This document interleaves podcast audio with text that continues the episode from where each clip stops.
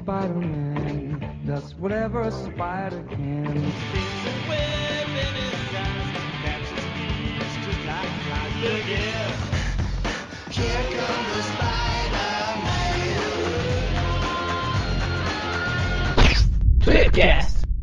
Bem-vindos a mais um Tweepcast. Tá sendo um Tweepcast especial aí, gravado ao vivo e junto com a participação dos ouvintes.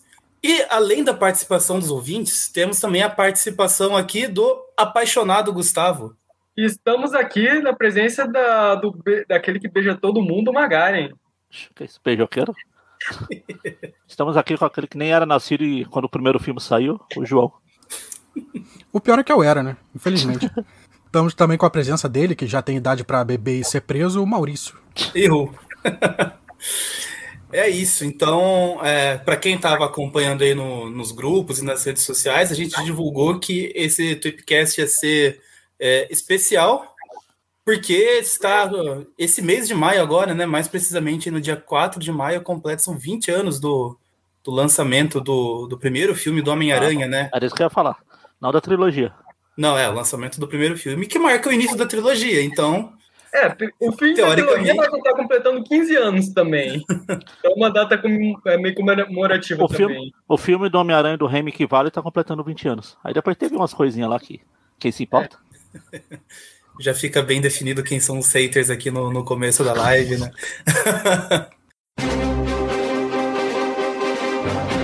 antes de seguir para o programa, só lembrar que esse podcast ele é do site aracnofan.com.br. O Aracnofan tem três podcasts, sendo dois semanais. O primeiro é o Tape View Classic, lançado toda quarta-feira, onde a gente comenta cronologicamente todas as revistas do Homem-Aranha, seja a revista em que ele é o principal ou que ele participou e etc. Começamos lá nos anos 60 e estamos avançando aí. E na sexta-feira temos o Tweep View, que comenta revistas atuais do Homem-Aranha e às vezes outras coisinhas especiais, como episódios de desenhos animados, por exemplo. Mensalmente temos o Tweepcast, que sai na sexta-feira da última semana do mês. Essa semana não tem Tweep View Classic nem Tweep View, tem apenas o Tweepcast, que é um podcast naquele formato mais usual que todo mundo está acostumado, né? De que é junto uma galera para falar sobre algum assunto. Além disso, temos as nossas redes sociais, nos siga em todas as redes sociais, que a gente está sempre atualizando e está interagindo com o pessoal. Temos o Aracnofan no Facebook, Twitter, Instagram, YouTube, grupo do Facebook. Em todos os lugares a gente está como Aracnofan, né? Barra Aracnofan ou arroba Aracnofan. Você acha a gente em todo canto. E estando lá, você pode pedir pra gente o link do grupo do WhatsApp para participar com a gente por lá também. É, além disso, se você quiser apoiar o Aracnofan com algum valor financeiro, você pode fazer isso através de padrim.com.br barra aracnofan. Isso ajuda a gente a cobrir vários custos que tem que o site tem de hospedagem, como podcast e o, o site em si, enfim.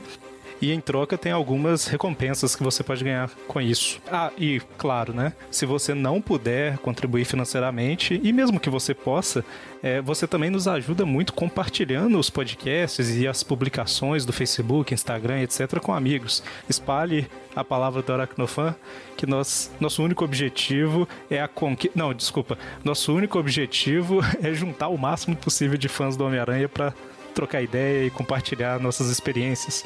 Muito bem? Então é isso aí. Bora pro programa.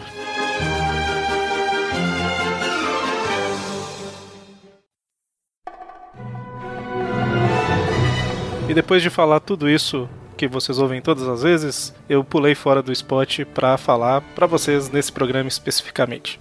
E aí pessoal, beleza? Quem tá falando é o Eric. Eu participo do Aracnofan, gostaria de ter participado da gravação desse podcast, mas infelizmente não foi possível.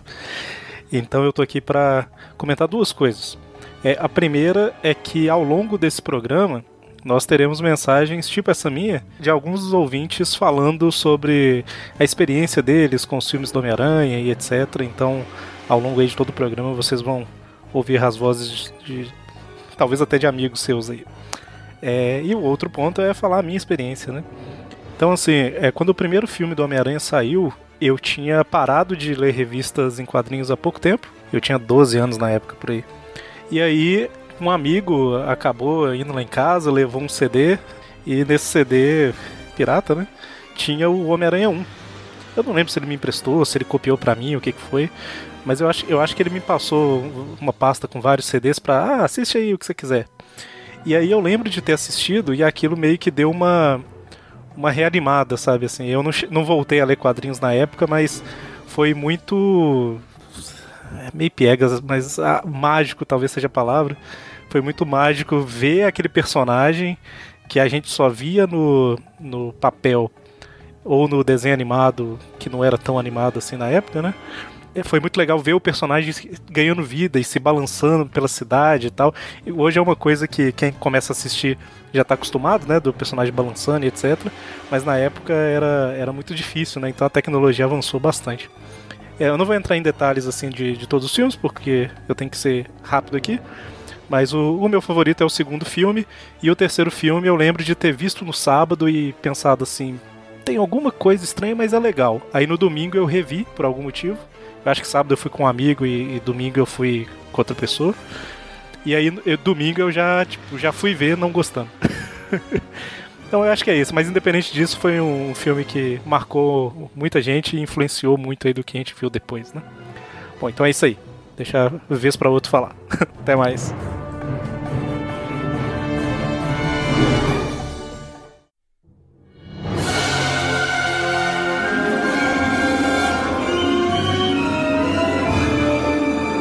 Acho que antes da gente comentar do, do filme propriamente dito, vale a pena falar do, do contexto ali, do, do pré-lançamento dele, né? Que antes de, de aparecer o Sam Raimi na jogada, já, já tinham acontecido algumas tentativas não sucedidas, né? De, de fazer um filme do Homem-Aranha. Teve ali o, a série de 77, que acho que o Magaren que me corrija, porque eu, eu não, não assisti essa parte aí, mas acho que o episódio piloto foi filme, né? Ele foi lançado como filme. filme é, a maioria dessas séries assim antigas, o primeiro episódio costuma eles lançarem como filme. Era aí depois eles lançam o episódio. É o filme, é exatamente essa, essa frase aí. O filme que deu origem à série. É essa, aqueles, aqueles filmes que hoje a gente conhece como filme porque não teve série. Do Capitão América lá dos anos 70 lá. Uhum. Era, era pra ser uma série também. A do, do Nick Fury, que também não saiu só como filme, era pra ser série. É, então, e assim, fez ali um, um, barulho na época, né? Acho que pela falta de opções o pessoal até talvez gostava de assistir. É, eu não sei porque eu não assisti na época, né? não, não foi público-alvo, porque nem projeto eu era ainda. Mas ele tem aquele, aqueles problemas de efeitos bem limitados, né? Por questão do orçamento tudo. Ah, se bem que pra época até que. É. Se eu não me engano. na época, é bem feito. Arrisco a dizer que são melhores que os do MCU atual. Cara, na verdade, se não me engano, essa série ela só não foi mais pra frente justamente por causa dos efeitos que eram muito caros na época. É, era tudo efeito prático, né? Era difícil de fazer, tinha que, ter, tinha que rolar muito dinheiro para rolar efeito, explosão. Ah. É, e o Homem-Aranha acaba sendo por causa dos poderes dele, é um dos personagens mais difíceis de adaptar aí pra, é, pra, pra cinema, adaptar né? os poderes dele tem que ter muita responsabilidade. pra adaptar os poderes dele não é só pintar um brutamonte de verde e, de, e soltar ele espancando o pessoal que aparece na câmera, não. Pois é. é. Envolve um monte de coisa, né? A acrobacia, grudar na parede, tudo. Tinha que ter aqueles jogos de câmera, né? De fazer a. Ah. É, fazer o chão parecendo uma parede e daí você invertir a câmera lá, enfim. É, antes dele, então, né, do, do filme de 2002, a gente teve praticamente umas três versões live action do Homem-Aranha, que é dessa série de, de 77, com o Nicholas Hammond, que para quem for, for pesquisar um pouquinho vai ver que ele é um tanto quanto parecido com o Peter lá da, da série animada dos anos 90. Só coincidência. Cara, Mas essa coincidência... Até hoje, até hoje os caras afirmam que isso é uma mera coincidência. acontece, acontece. É, além, de, além dessa série, também tinha a série japonesa lá do, do Spider-Man, que também contava ali com alguns efeitos práticos e, e fundo verde, com miniatura e tudo aí. Ah, é, mas era do Power Rangers. O estilo Tokusatsu de ser. Uhum. É, você, vocês que gostam de, desse Homem-Aranha japonês, ele é, ele é, tudo menos Homem-Aranha, né? Porque ele só pega a fantasia e não tem nada a ver com, com Homem-Aranha. É, ele é um Homem-Aranha. Ele não é o Peter Parker, ele é um Homem-Aranha. Igual a gente tem um zilhão de Homens-Aranhas aí. Ele é o Homem-Aranha superior, Homem ele é o Homem-Aranha que mata. É, ele é o Homem-Aranha, não o Peter Parker. Assim como o Miles Morales, é o Homem-Aranha, não é o Peter. E além dessas duas também, acho que a menos conhecida é daquele programa, daquele programa infantil lá da Electric Company, né? É. Que daí tinha a participação do Morgan Freeman novinho lá, o Easy Rider, né, Magari? Na época, é, na época era Morgan Freeboy ainda. que basicamente era um programa infantil e acho que dentro dele tinha um quadro ali que aparecia o Homem-Aranha. E era coisinha assim bem rápida, era uma sketch, né? Aparecia os balões de pensamento dele. Era, era tipo uma sketch educativa, não era isso? É. Sim, sim. É, o público-alvo era bem infantil mesmo, tanto que. Teve as revistas, né? É, teve esse programa gerou as revistas, né? Que é as Spidey Super Stories, que, que já foram todas comentadas lá no Trip View Classic. E é bem para público assim que, tipo, a, passou da fase de alfabetização e tá começando a ent entender historinhas um pouquinho mais complexas, né? Então é, é aquelas histórias é. bem infantilzinha. Era mais ou menos uma linha turma da Mônica, assim, lá pro, pro pessoal. Era basicamente histórias do Homem-Aranha se ele tivesse sido criado nos anos 50. Enfim, né? E tem o... essas, essas três aí o... são da década de 70. É isso. E tem o Homem-Aranha indiano lá, que é o vilão que mata geral. Do, do Capitão América lá dos. Do Três Adam. Também a gente comentou aqui, já. E essas três versões aí live action são, são da década de 70, né? E daí em 80 começam esses projetos aí que acabam não, não dando em lugar nenhum, né? Uh, acho que ali pela década de 80 algumas revistas do Homem-Aranha saíram com uh, umas capas que eram fotografias mesmo, Sim. né, o, o Magari? No... Que até aparecia o Peter, acho que vestido com metade é. da roupa. No final assim. do, dos anos 90, 80, é, era para sair um filme do Homem-Aranha pela Canon. O pessoal de filme mais trash aí vai reconhecer o nome, que é um, uma produtora que fazia de filme de, sei lá, de do Cyborg, o Dragão do Futuro, a, a coisas do tipo. Era para ter um filme dele, mas acabou não, não indo para frente. É, e sempre tinha os rumores, agora vai, agora vai, não foi. Tem na, é. tem no Wikipedia uma página inteira dedicada justamente a contar a história das tentativas de fazer o filme do Homem-Aranha através dos anos. Sim. Muitas bizarrices. Não, isso é muito, acho que muito assim é aquelas coisas que não saem nem da, da pré-produção, né? A ideia é que não, não saiu do ah, papel. Nem, nem, nem foto teve, assim, produção nem nada, né? Uh, isso, então, como o Magarin disse, foi no final aí do, ah, na verdade, tem, dos anos 80. Tem, tem até um trailer da, que mostra só a cidade, aí mostram os relances do Homem-Aranha. Se procurar aí Homem-Aranha da Canon, Homem-Aranha anos 80, você vai achar. Uhum. Então aí teve essas revistas aí que saíram com a, a, as fotos né, da, da, produção do filme, como capa mesmo lá do, do Homem-Aranha.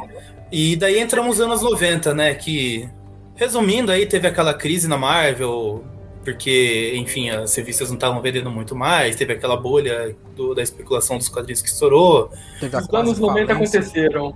Exato, os anos 90 aconteceram, é um bom resumo. Que daí foi a quase falência da, da Marvel que, que rolou. E eles, no desespero, começaram a vender os direitos cinematográficos dos personagens para os grandes estúdios, né? Então aí entra a Fox, entra a, a, Sony, a Universal. E toda essa história, acho que hoje está tudo muito bem conhecido, né? Por causa do, do MCU. Muita gente foi pesquisar ah, por que, que tal personagem não está nos Vingadores. Aí acaba entendendo um pouquinho aí do que, que foi esse rolo do, dos direitos autorais. Uh, e daí, a princípio, se eu não me engano, o Aranha ia com a Fox, que estava lá com o, o, James Cameron, um diretor que estava em ascensão ali entre o Exterminador do Futuro 2 e, e Titanic. Uhum. E, e, ele estava querendo pegar para fazer esse projeto do, do Homem-Aranha, né? Tanto que você pesquisar aí na internet Homem-Aranha James Cameron, você vai encontrar um, um pôster que, até onde eu pesquisei, ele é, é fan-made, não é oficial mas que trazia lá o Leonardo DiCaprio como Peter Parker. Que ah, o poster, é. É, aparentemente era, era, especulação, né? Pra, é, tá, ele era o, Peter, né? a especulação que tinha na época e o, alguém fez o fan poster aí. Isso. É. Como seria.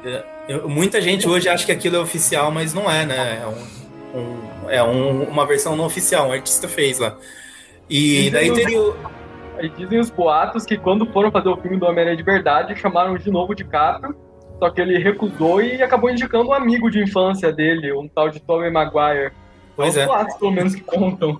É, e, e, só resumindo um pouquinho aí a, a versão aí do, do, James Cameron, né? Ele ia trazer uma, umas coisas bem diferentes aí do, do Homem-Aranha. E até acho que uma cena de, de sexo dele com Mary Jane, umas paradas assim. O, o Dr. Octopus acho que seria o, o Arnold Schwarzenegger. Não, então imagina o Schwarzenegger com o, ah, o aqueles o braços do, gigantes. O Cameron verdade, era o, o, o, o Areia e o Electro. É, o era o Areia Electro. É, o eu Electro. Eu tinha ouvido falar. É, isso aí foi uma das especulações que tinha. Que é, eu tinha ouvido passou. falar do Octopus, né? Que ia ser o Schwarzenegger. Eu imagino o Schwarzenegger que já tem um braço dele que vale por quatro mil. É. Imagina ele é. com mais quatro braços musculosos metálicos. É, isso dos rumores vale... do Schwarzenegger era exatamente por causa do, do James Cameron, né? O pessoal foi uhum. trazendo todos os, os, os, famosos que já tinham trabalhado com ele. Uhum. E detalhe que esse filme, ele quase foi pra frente mesmo, tanto que o roteiro dele foi meio que reaproveitado para fazer o Homem-Aranha, porque sim, o plot também é bem parecido. Uhum. Tirando a parte e... de que o Homem-Aranha não xinga e não mata pessoas, pelo menos ainda não nesse filme. e quando tudo parecia que ia, não foi, né? Então foi mais um filme aí que não, não viu a luz do dia. E eu lembro assim que nessa época, na eu li em algum lugar, agora não lembro em que revista que foi, mas é, alguém comentando assim que acho que na editora Abril, ainda que publicava esse revista na época, eles tinham uma brincadeira que era ah, quando saiu o filme do Homem-Aranha, a gente faz isso, né? Que era tipo o equivalente ao dia de São Nunca.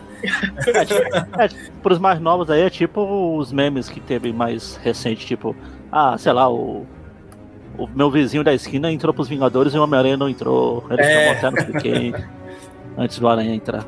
Antes do Aranha entrar. Cadê? O Aranha nunca fez parte dos Vingadores no MCU. É. Só que aí aconteceu. É. Quando tudo parecia perdido, aconteceu um milagre, né? Saiu só, um só, só antes de continuar, o Gustavo, a gente estava ah. comentando aí do, do filme de James Cameron. Apesar dele não ter, não ter saído, né? Nunca ter sido lançado, a ideia da série dos anos 90, lá, o desenho animado, era é. que era pra ser uma continuação dele, né? Aham, uhum, tanto que, a gente tinha episódio de origem lá. Tinha muito é, disso.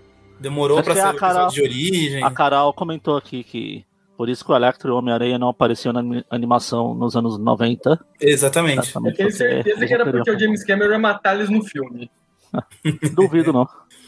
E, e, outra coisa que contribuiu também, acho que pro, pro não lançamento do filme foi o, a questão lá que o o nicho de filmes de heróis estava bem desacreditado, né? Depois do, dos Batmans Eternamente, é. Batman e Robin lá deu meio boa que caída.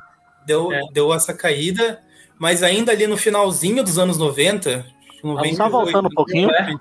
Só voltando um pouquinho, eu tava pesquisando uma coisa, um texto que eu tinha feito para Aracnofão uns tempos atrás, falando lá da Canon. Tem uma curiosidade aqui, o pessoal dos filmes B. A Canon, eu falei que ela produzia um monte de coisas aleatórias. Entre essas coisas aleatórias é, foi o filme do He-Man. Aí, ó. Mestre do Universo. O filme do He-Man com Dolph Lundgren? Aí, na época, eles iam lançar o He-Man 2 e eu produzi ao mesmo tempo que esse filme do Homem-Aranha aí. A ideia deles era, tipo, filmar um pedaço do, do filme do Homem-Aranha, parar por seis meses. Tipo, eles iam filmar a parte do Peter, todas as cenas do Peter. Filmar por seis, é, parar por seis meses, filmar o He-Man 2 voltar a filmar o Homem-Aranha depois que o ator do Peter, seja lá quem fosse, fizesse musculação e crescesse, filmasse parte do Homem-Aranha. Só que aí deu tudo errado, ela se enrolou e perdeu os direitos tanto do Aranha quanto do He-Man e acabaram nenhum dos dois saindo. Só que o problema é que o. Ele já tinha até construído o cenário pro filme, pro filme do Aranha quanto do He-Man. E ele não podia jogar fora simples assim. Eles, aí o roteirista. Pergunta. Diga. Não, só uma pergunta. Não foi a Canon também que produziu aquele filme dos anos 90 do Quarteto Fantástico? É, tudo que você imaginar. Acho que, acho que aquela foi a Caroco, Coroco. Ah. Mas tudo que era tosqueira nos anos 80 tem a Canon envolvida. Ah. Aí. Todas aqui. O, como eles, o que eles iam fazer com os cenários? Né? Aí o roteirista foi para casa na sexta. Na segunda-feira seguinte, ele voltou com o roteiro de um filme chamado Cyborg, o Dragão do Futuro. Por isso que eu citei agora há pouco o Cyborg, que era do filme do Van Damme. Uhum. Eles, vários dos cenários usados no Cyborg eram para ser usados no filme tanto do He-Man ou do Homem-Aranha. É, faz sentido. O cenário tá pronto, uh, é. os props estão prontos, a gente faz alguma outra coisa para aproveitar. É, tipo o Aranha e o Batman aparecendo no jogo lá do Mega Drive, lá do Shinobi. Eles estão lá, só apaga, põe aranha aleatório, um morcego aleatório e já era. e. Bom, daí tava tendo a, a queda aí do, do mercado dos filmes, né? Como a gente falou mas ainda ali no, no finalzinho da década uh, ia estrear o Blade, que assim fez um sucesso, mas ainda foi discreto, né? Mas foi um, um filme bem uma boa receptividade do, do público. Mas uhum. o, o que reacendeu mesmo foi o, o primeiro X-Men. isso. É. isso. É, esse primeiro X-Men também seguiu até um pouco o modelo do Blade, né? É um filmezinho mais sombrio, mais para adulto. Inclusive é outro filme lá que os protagonistas eles usam roupas de couro preta. Uhum. na época Matrix estava bombando na época. Aham. É, inclusive, na, na época que saiu o Blade, eu- na época que eu vi o Blade, eu tinha uma tia que ela adorava o filme do Blade, sabe? E ela não sabia que, o- que o Blade era de, de quadrinho, sabe? Que era de super-herói. Ela achava que era só um filme de ação que tinha vampiro, porque o. Blade era isso, né? Era um filme Era- de ação. Se você não tivesse o background que ele era um personagem de quadrinho, você não sabia. O Tipo filme era tão bom. o filme era tão bom que nem parecia ser filme de quadrinhos, né? Exato, é. Não, mas é, Era um na filme de época ação era, maneiro com Wesley é, Snipes. na época era essa imagem que o pessoal tinha. E filme de quadrinho vai ser uma bosta. Vídeo Liga da Justiça que teve uns tempos atrás, nessa época que a gente tá falando, né? Anos 80. Qual deles? É, é filme Não. da Liga da Justiça ruim, Ah, o- você precisa ser mais específico. Não, esse dos anos 80 aí. Todos são ruins, mas esse dos anos 80. Teve o filme lá dos novos. Não, não é Novos Mutantes, como que era? Ah, os novos. Ah, a geração X. A geração X, isso. Também é uma bomba. Esse é filme, e os próprios filmes do Batman que sempre estavam fazendo, tava meia. O pessoal tava achando meia boca. Aqui, Esse ó. cara- o- O pé atrás com o filme dos X-Men era gigante. Aqui, ó, o Marcos Paulo aqui, ele comentou que o Wesley Snipes, na época, ele era um dos grandes, uma das grandes estrelas do cinema de ação. Sim, Acho que sim. é, por, é esse é um dos motivos do Blade ter feito tanto sucesso também na época. Assista o Demolidor. O Demolidor. Não o filme, nem a série da Netflix, o filme do Demolition Man. É, o, O- filme que o previu o futuro. Bom, e daí então veio o Blade, que era pouco conhecido, fez sucesso. Veio o X-Men, que junto com o Homem-Aranha eram os carros-chefes da Marvel ali, também fez um mega sucesso. Pô, Eu o Homem-Aranha Homem-Aranha apareceu no filme dos X-Men. É. Vocês não É, lembram da tem. cena cortada? Aham. Tem uma cena cortada, né? é, que era pra ser o. Não, não era e pra o ser, era só Homem-Aranha zoeira. Era só Ah, zoeira. Essa cena Era- é famosa até hoje. É, alguém, alguém da produção se vestiu de Homem-Aranha, essas roupas normais, apareceu lá no meio da gravação. E eis que chega 2002, né? Não, E daí. não, Não, o quê? Não. antes, um pouco antes, 2001. É. Que o filme era pra Então sair fala. em novembro. Não, o filme era pra sair em novembro. Tava Ah, então- marcado pra novembro. Fala aí, no- Magari. Você tava lá no- na época, eu só Eu tava- caí no sei. cinema e assisti. Pior que eu tava. Eu era uma É. criança, na época eu só assistia Eu lembro, na na- época- no cinema. Na época, na época não tinha muita internet assim. A internet você demorava três dias pra baixar uma foto de pixelada de um, me- um, 105 KB. O... E tudo que eu sabia do filme, quando ia sendo divulgado, era na revista, em revistas, que tinha tipo a revista Herói. Tem até uma capa famosa da Herói que você abre assim, é metade da capa, tem um Homem-Aranha. Aí você abre a, essa só essa metade que é a máscara, aí aparece o rosto, assim, tem metade do Tobey e metade do. É falar escolhido Homem-Aranha, sempre tinha isso. é. Agora já tem, tem o Duende Verde, essas matérias que a Herói fazia. O primeiro trailer do Homem-Aranha, a, a primeira imagem que eu vi dele foi na revista Herói. Uma matériazinha, eles co- colocavam Só- os- as imagenzinhas. Aham. E tava pra- pra- marcado pra sair no dia. em novembro de 2001. Tinha trailer, tinha. Lançaram o teaser lá da. Que eu ia falar quebrou a internet, mas não dá pra quebrar algo que não existia. Exato, eu ia até comentar aqui que pra geração Z que tá confusa, na época a gente se informava por revistas. Ah, então. Aí a. Lançou esse teaser que mostrava um bando de ladrões assaltando um banco. Eles correm, aí eles fogem no helicóptero, de repente o helicóptero para em alguma coisa, a câmera afasta assim, a gente vê que é uma teia gigante entre a o World Trade Center. Aí aparece a imagem do Homem-Aranha lá e sai voando, fala ah, Homem-Aranha em novembro, não sei o que. Só que. Uma teia gigante ali no World Trade Center, né? E Só a que os polícia planos- que lute pra resgatar o pessoal Ah. de lá antes que a teia dissolva. É igual o pessoal fala, o Batman não, quer, não mata o pessoal, ele só quebra o crânio das pessoas. aí, fala, só que aí os planos ruíram, junto com as torres. Em setembro de 2001 deu uma coisa que deu uma caída com os planos deles e as torres caíram. Ô, Magari, não queremos que o FBI derrube essa live. Por favor, contenha-se. Digamos apenas que o primeiro, tre- o primeiro teaser em vídeo desse filme que saiu, eles tiveram que tirar da internet o É, mais então. rápido possível. Ah, como vocês sabem, tudo funciona tirar coisas da internet. É, pois é. Na- naquela época ainda funcionava, Ah, né? mas agora voltou. era muito jovem. Alguém salvou e tá por aí. Então, mas aí, aí o filme foi adiado porque ficou um climão meio estranho mostrar filmes que mostrava a torre, as torres gêmeas, tanto que eles saíram apagando torres gêmeas pra todo lado. Tudo que tinha filme. A própria série do Homem-Aranha animada, o episódio do Camaleão, tem um episódio que o um helicóptero bate num prédio aleatório lá. Essa cena é meio cortada quando É, A gente até Passou mais comentou quando a gente recentemente. o depois dele. disso. Sim. Não mostra muito ele batendo, etc. E aí o filme acabou sendo adiado para maio de 2002. Não, e eles sim. correram para apagar, assim, e ainda assim no corte final do filme você vê, né? Tem um momento lá que aparece as torres no reflexo da máscara ali. Do, ah, a própria cena do, que era usada nesse teaser lá, que é o aranha aparecendo assim, metade, tem até um pôster, uhum. a capa de um DVD também. A cena originalmente seria um helicóptero fugindo ah. depois de assaltar um banco, voando, passando pelas torres gêmeas, de repente parando, ficando preso. A gente vê com uma teia e depois a câmera vai se afastando, se afastando, até que de repente viram os olhos do Homem-Aranha. Sim. Sim. O que essa cena hoje eu imagino que ela ficaria na, naquela montagem ali de quando ele costura o uniforme final lá e sai pela cidade fazendo é, um monte de coisa ali, né? Acho que é onde ela mais se encaixaria. E ou nem daí... no filme mesmo. É, a, pode ser também. A, uhum. a, parte que a cara dele aparece refletindo nas torres gêmeas, ela tá no filme. Ela tá. Eles mostraram essa parte anterior a ela. Uhum. Então, daí como o Magarin disse, teve as primeiras divulgações, escolhido o Homem-Aranha, escolhido o Duende Verde, é, teve aquela, aquela imagem que é famosa também, que é o, é Homem-Aranha, tipo, é, apoiado ali na ponta do prédio, que era a primeira imagem de revelação do uniforme dele. Ah, sim, de baixo, assim que eu tenho até um poster. De baixo, é. Foi, por, por, acaso foi o primeiro pôster que eu, que eu tive do Homem-Aranha também. Curiosamente, a, a primeira imagem divulgada foi o primeiro pôster que eu tive aí do, ah. do personagem. E tava vindo aí, né, com o, o Sam Raimi, que era mais conhecido por fazer filme de terror principalmente filme de terror B, né? Não era os é. filmes de terror mainstream, era aquele filme de terror trashzão mesmo. É. Que é o que ele gosta de fazer e que é uma marca assim que a gente vai ver muito aí para frente, né, no, nos filmes do Homem-Aranha, esse lado do Sam Raimi fazendo terror. É, o Sam um, um dando uma que... salpicada de terror durante os filmes do Homem-Aranha. Que eu, que eu gosto bastante, inclusive. Aquela.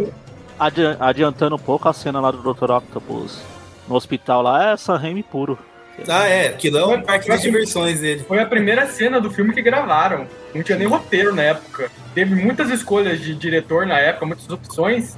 O Sam Raimi, ele comentou em entrevista recentemente que ele achava que ele não ia conseguir esse trabalho, mas parece que ele acabou conseguindo porque ele tinha dirigido um outro filme de heróis antes que acabou fazendo um sucesso, que foi o Darkman.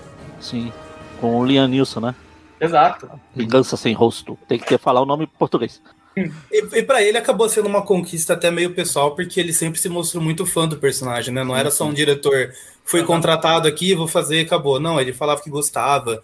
Tinha as revistas antigas, né? Você vê entrevistas do elenco nessa época, praticamente todo mundo fala, nossa, o Sam é apaixonado por esse personagem. Sim, sim. Então tinha tinha uma visão ali, além de diretor profissional, tinha a visão de fã dele, como alguém que também conhecia o material que ele estava fazendo.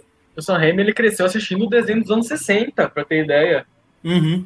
É, e é legal que ao longo dos anos dá pra ver a, a paixão sumindo do corpo dele, enquanto os, os roteiristas e diretores vão enfiando cada vez mais pois é. nos filmes.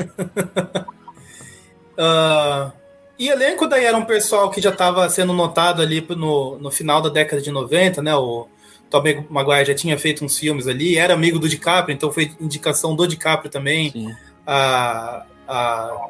É, nunca lembro se é Kristen ou Kirsten. É Kirsten. Kirsten, né? Kirsten Dunst. Ela tinha aparecido em Jumanji. Ah, Jumanji ela é. fez o. Entrevista o, com o Vampiro. Entrevista com o Vampiro. ela o, era uma atriz mirim na época que tinha acabado de fazer 18 anos. Uhum. O... Acho que o mais conhecido, mais popular, era o William Dafoe, né? Ou Dafoe, sim. não sei falar o ah, nome dele. Oh, o James Nem Franco. ele sabe falar o próprio nome. É. O James Franco também era meio ah, conhecido pela série Kicks and. É, o James Franco era outro que estava em ascensão. Inclusive ele... A, a, história do, do James Franco, né? Porque que ele tentou o papel do Homem-Aranha, do Peter Parker, e não conseguiu. E aí os ah, boatos que correm é que ele e o Tobey Maguire se odiavam ali nos bastidores, né? Acontece muito isso, de um tentar papel pro outro. O mais recente é o... Até acabou aparecendo um vídeo recentemente, é o, é o Tom Hiddleston fazendo papel pro Thor, com aquela peruca loira ridícula. ele acabou indo pro, pro Loki.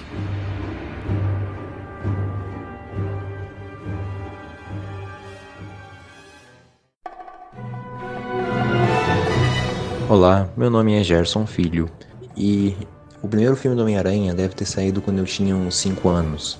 Na época eu só conhecia o desenho da TV Globinho, mas eu lembro também de ganhar um bonecão da Gulliver do primeiro filme no, no meu aniversário. Eu queria ter visto o filme, mas a minha mãe ela assistiu a fita antes de mim e daí ela não deixou porque ela achou que ele era muito violento. Eu só cheguei a assistir os três filmes um depois do outro quando eu tinha uns 10 anos.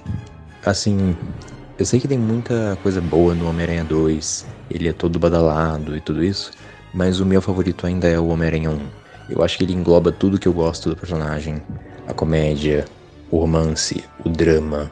Um, o 3, ele tem alguns problemas, mas eu ainda acho que ele é assistível. Fala galera do Aracnofan, meu nome é João Carlos e aqui vai meu depoimento sobre a trilogia do Sorrime que está completando 20 anos. Meu depoimento vai principalmente sobre o, a emoção que foi ver o primeiro filme do Homem-Aranha no cinema. Eu lembro quando eu vi o trailer das duas torres, eu fiquei maravilhado com aquela cena né, do, do helicóptero parando no, entre elas. Baixei o trailer em Real Play, levou várias horas por conta do da velocidade da internet na época. Fiquei muito ansioso para ver. E a mesma coisa foi no cinema. Comprei o, a, ingresso para a sessão, fui sozinho. E quando começou o filme, me deu aquela. Um, um nervoso tão grande que eu achei que ia morrer na sala do cinema.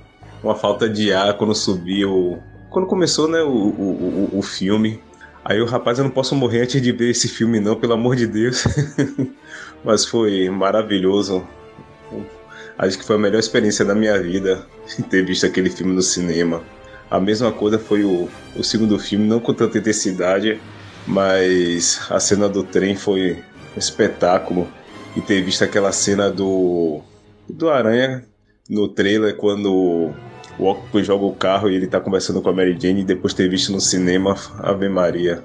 E a mesma coisa no terceiro filme, aquela cena também no trailer do Venom, quando o simbionte desce no Ed Brock e depois parece que aquela boca do, do Venom, e depois vê, é, vê no cinema, mesmo o, o terceiro filme não sendo tão bom quanto os outros três, mas mesmo assim eu curto bastante. Melhor do que as outras os outros filmes e eu prefiro muito, muito mais o, a trilogia do Remy, até olha o, o hater aí contra mim, esse último filme do Homem-Aranha. Mas um abraço aí a todos e muito obrigado aí por esses anos todos de Tripcast. Abraço.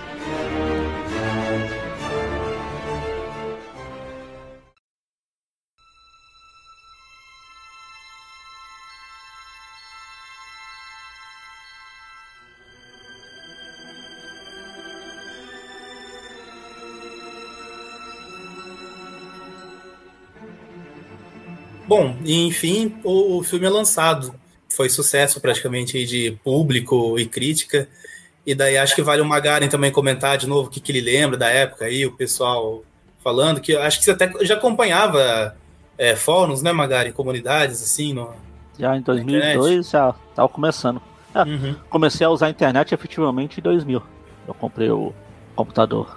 Aí em 2002 eu já... O pessoal ficou bem empolgado. Eu lembro que eu fui assistir quando eu saí do trabalho, nossa, eu já trabalhava na época, sou velho. é, eu saí do trabalho, eu fui direto pro cinema assistir na, na sexta. Na, era sexta-feira que estreava os filmes. Era sexta? Era sexta, eu acho. Eu é, antigamente era sexta e um tempo é. atrás passou a ser quinta. É, assisti na sexta, aí gostei bastante. Aí no, no domingo, meu irmão e os colegas meus que iriam ver também. Aí eu fiz o sacrifício de ir de novo. Falei, vou ter que assistir de novo. Vamos lá. Aí eu fui assistir. O pessoal comentou, elogiou bastante. Eu lembro. Foi um frisson. Frisson, alguém ainda usa essa palavra? Falei que eu sou velho. Use. Use sim. É. É, assim, uh... E eu saí, eu saí, eu gastei metade do meu salário comprando revista falando do filme.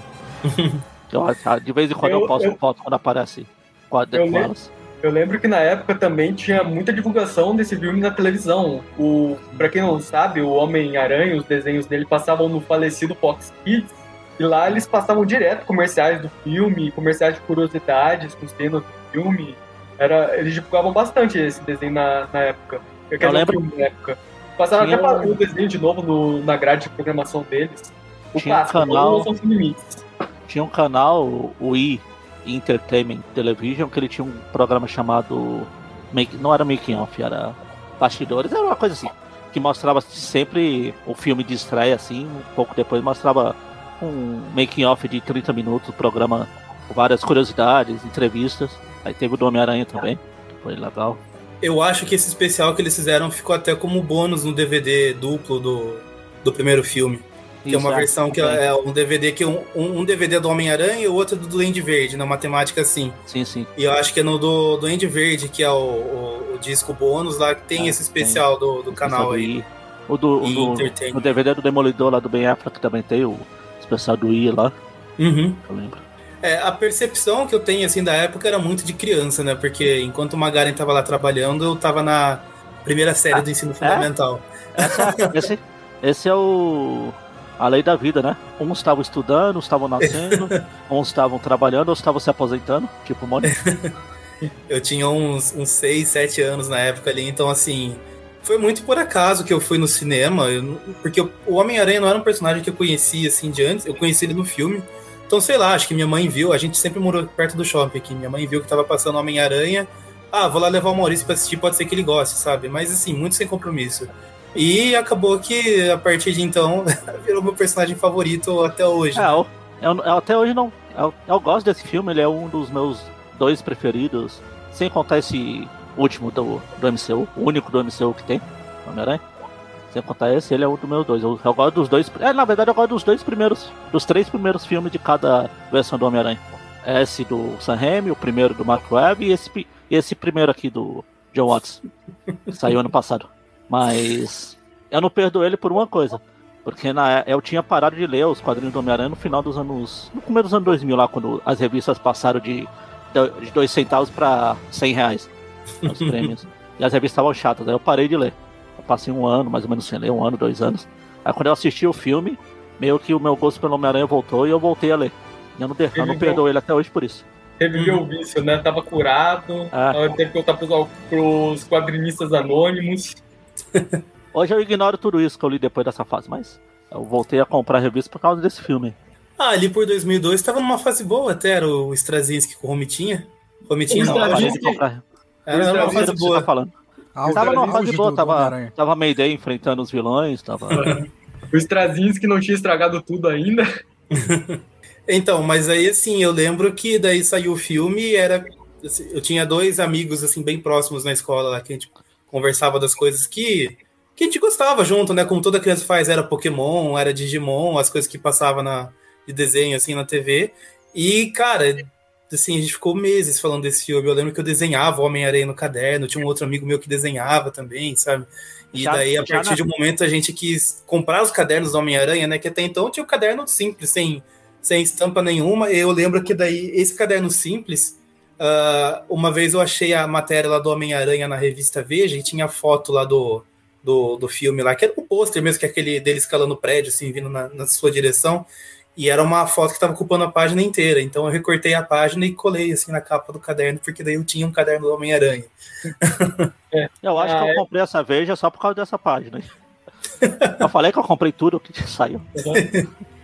Na época desse primeiro filme, lá o recreio da minha escola era dominada, a, a atividade principal era a troca de figurinhas do álbum ah, do primeiro você filme. Você quer escalar a parede. Não, o parkour ainda não tinha sido inventado na época. É, esse primeiro filme ele me pega muito no emocional, porque eu fui ver ele por causa do meu pai, né? Meu pai, ele também sempre gostou muito de quadrinho, de desenho e tal. E aí, quando ele viu que tinha estreado um filme do Homem-Aranha no cinema, ele, ele juntou a família toda e levou a gente para ver.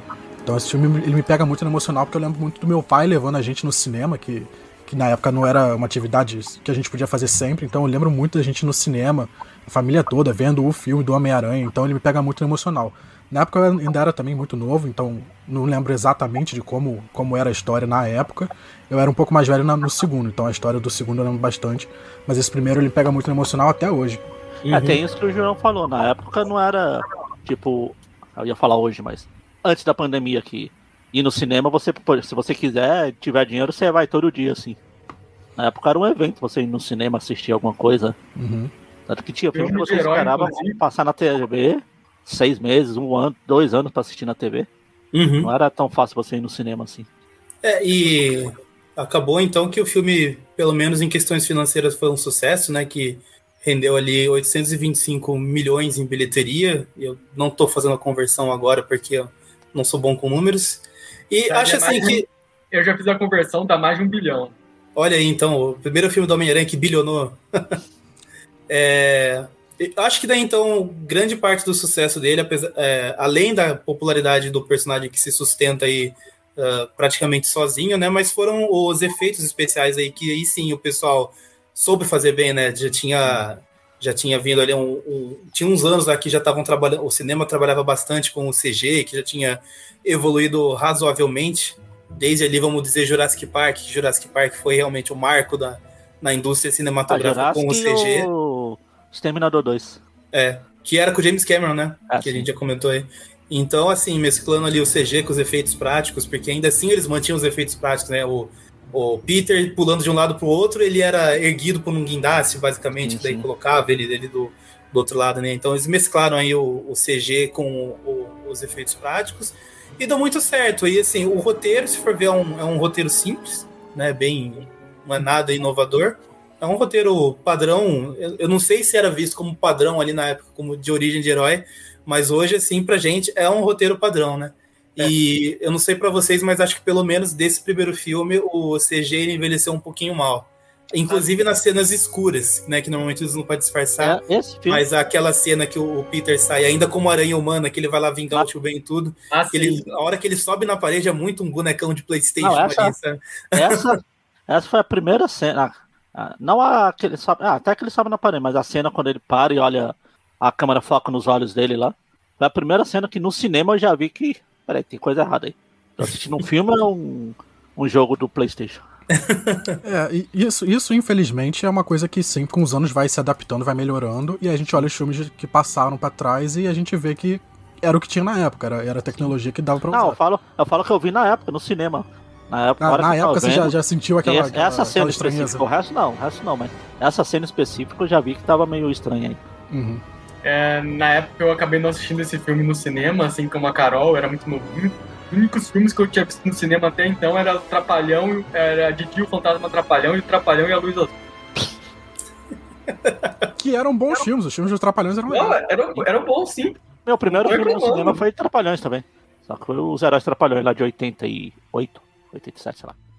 É, só a Carol falou que os pais dela não deixavam ela ir só pra ver animação. Em 91 ou 92, eu devia ter o uns 10 ou 11 anos, só péssimo em matemática. Eu fui assistir Robocop 2. minha, com minha tia. Ah, o 2 Eu é e meu irmão tranquilo. ainda mais novo O ainda. negócio é o Robocop 1. Não, o 2 é pior. O 2 o cara explode a cabeça do moleque lá, abre o cérebro do vilão e coloca dentro do robô lá. É uma carnificina toda. Ah, eu só queria comentar que acho que esse filme ele fez muito sucesso também na época, porque ao contrário do X-Men, do Blade, eu acho que ele tinha mais apelo pra família, para as crianças também, que era um filme mais colorido. Tinha umas cenas bem violentas, é claro, ainda. Mas ainda assim ele tinha um apelo maior para as crianças. Sim. Eu pais- acho que- que vale a família. Vale muito o uniforme do Homem-Aranha, né? Ele, ele vai É? tudo- muito contra o que tava acontecendo na época. Todo mundo vestindo preto, coisa, cores escuras. E o uniforme do Homem-Aranha não tem como você botar ele de preto. Até tem, né, no, no terceiro filme. Mas o uniforme clássico dele, vermelho e azul, ele é muito icônico no cinema. É, o Sam Raimi ele não teve medo de, de ser fantasioso no quesito visual né, do, do negócio. Uhum. Ó, o Homem-Aranha tá lá com a roupa toda colorida, o Duende Verde também. É, apesar do background da roupa ele ser militar, mas ainda é uma coisa mais fantasiosa, bem colorida também. É, um Então, verde brilhante. é, ele não teve vergonha assim de mostrar que aquilo é um filme de quadrinhos. E eu acho que muita coisa da- das coisas boas do filme vem por esse lado do, do Sam Raimi ser fã, assim mesmo, né? De ele saber o que significa o personagem e querer traduzir isso de alguma forma para tela, né? Porque é, a primeiro, numa primeira vista você olha ali e encara só como um filme de herói, principalmente se você conhece o Homem-Aranha. Ah, essa é história básica do Homem-Aranha acabou, né? Mas você pode tirar algumas interpretações ali, por exemplo, é, a história do Peter ali contada nesse primeiro filme é uma história sobre a passagem da adolescência, né? Então, é, muitas já foram feitas várias das comparações, mas aquela cena dele no quarto soltando a teia sozinha pode ser associada com ah, outras coisas que acontecem com o seu corpo na puberdade. Também envolve E- uma meleca branca. E, e, enfim, né, mostra essa passagem aí da, da, da adolescência para o jovem adulto, que muitas vezes é um processo é, assustador para alguns, é, acontecem perdas no caminho, mas enfim, né? Eu acho que essa é uma das, uma das interpretações que a gente pode tirar aí do filme, né? Não sei se vocês têm essa visão também. É, assim, agora, depois de mais velho também, eu, eu, eu encaro esse primeiro filme, depois de reassistir várias e várias vezes, também como uma. Uma.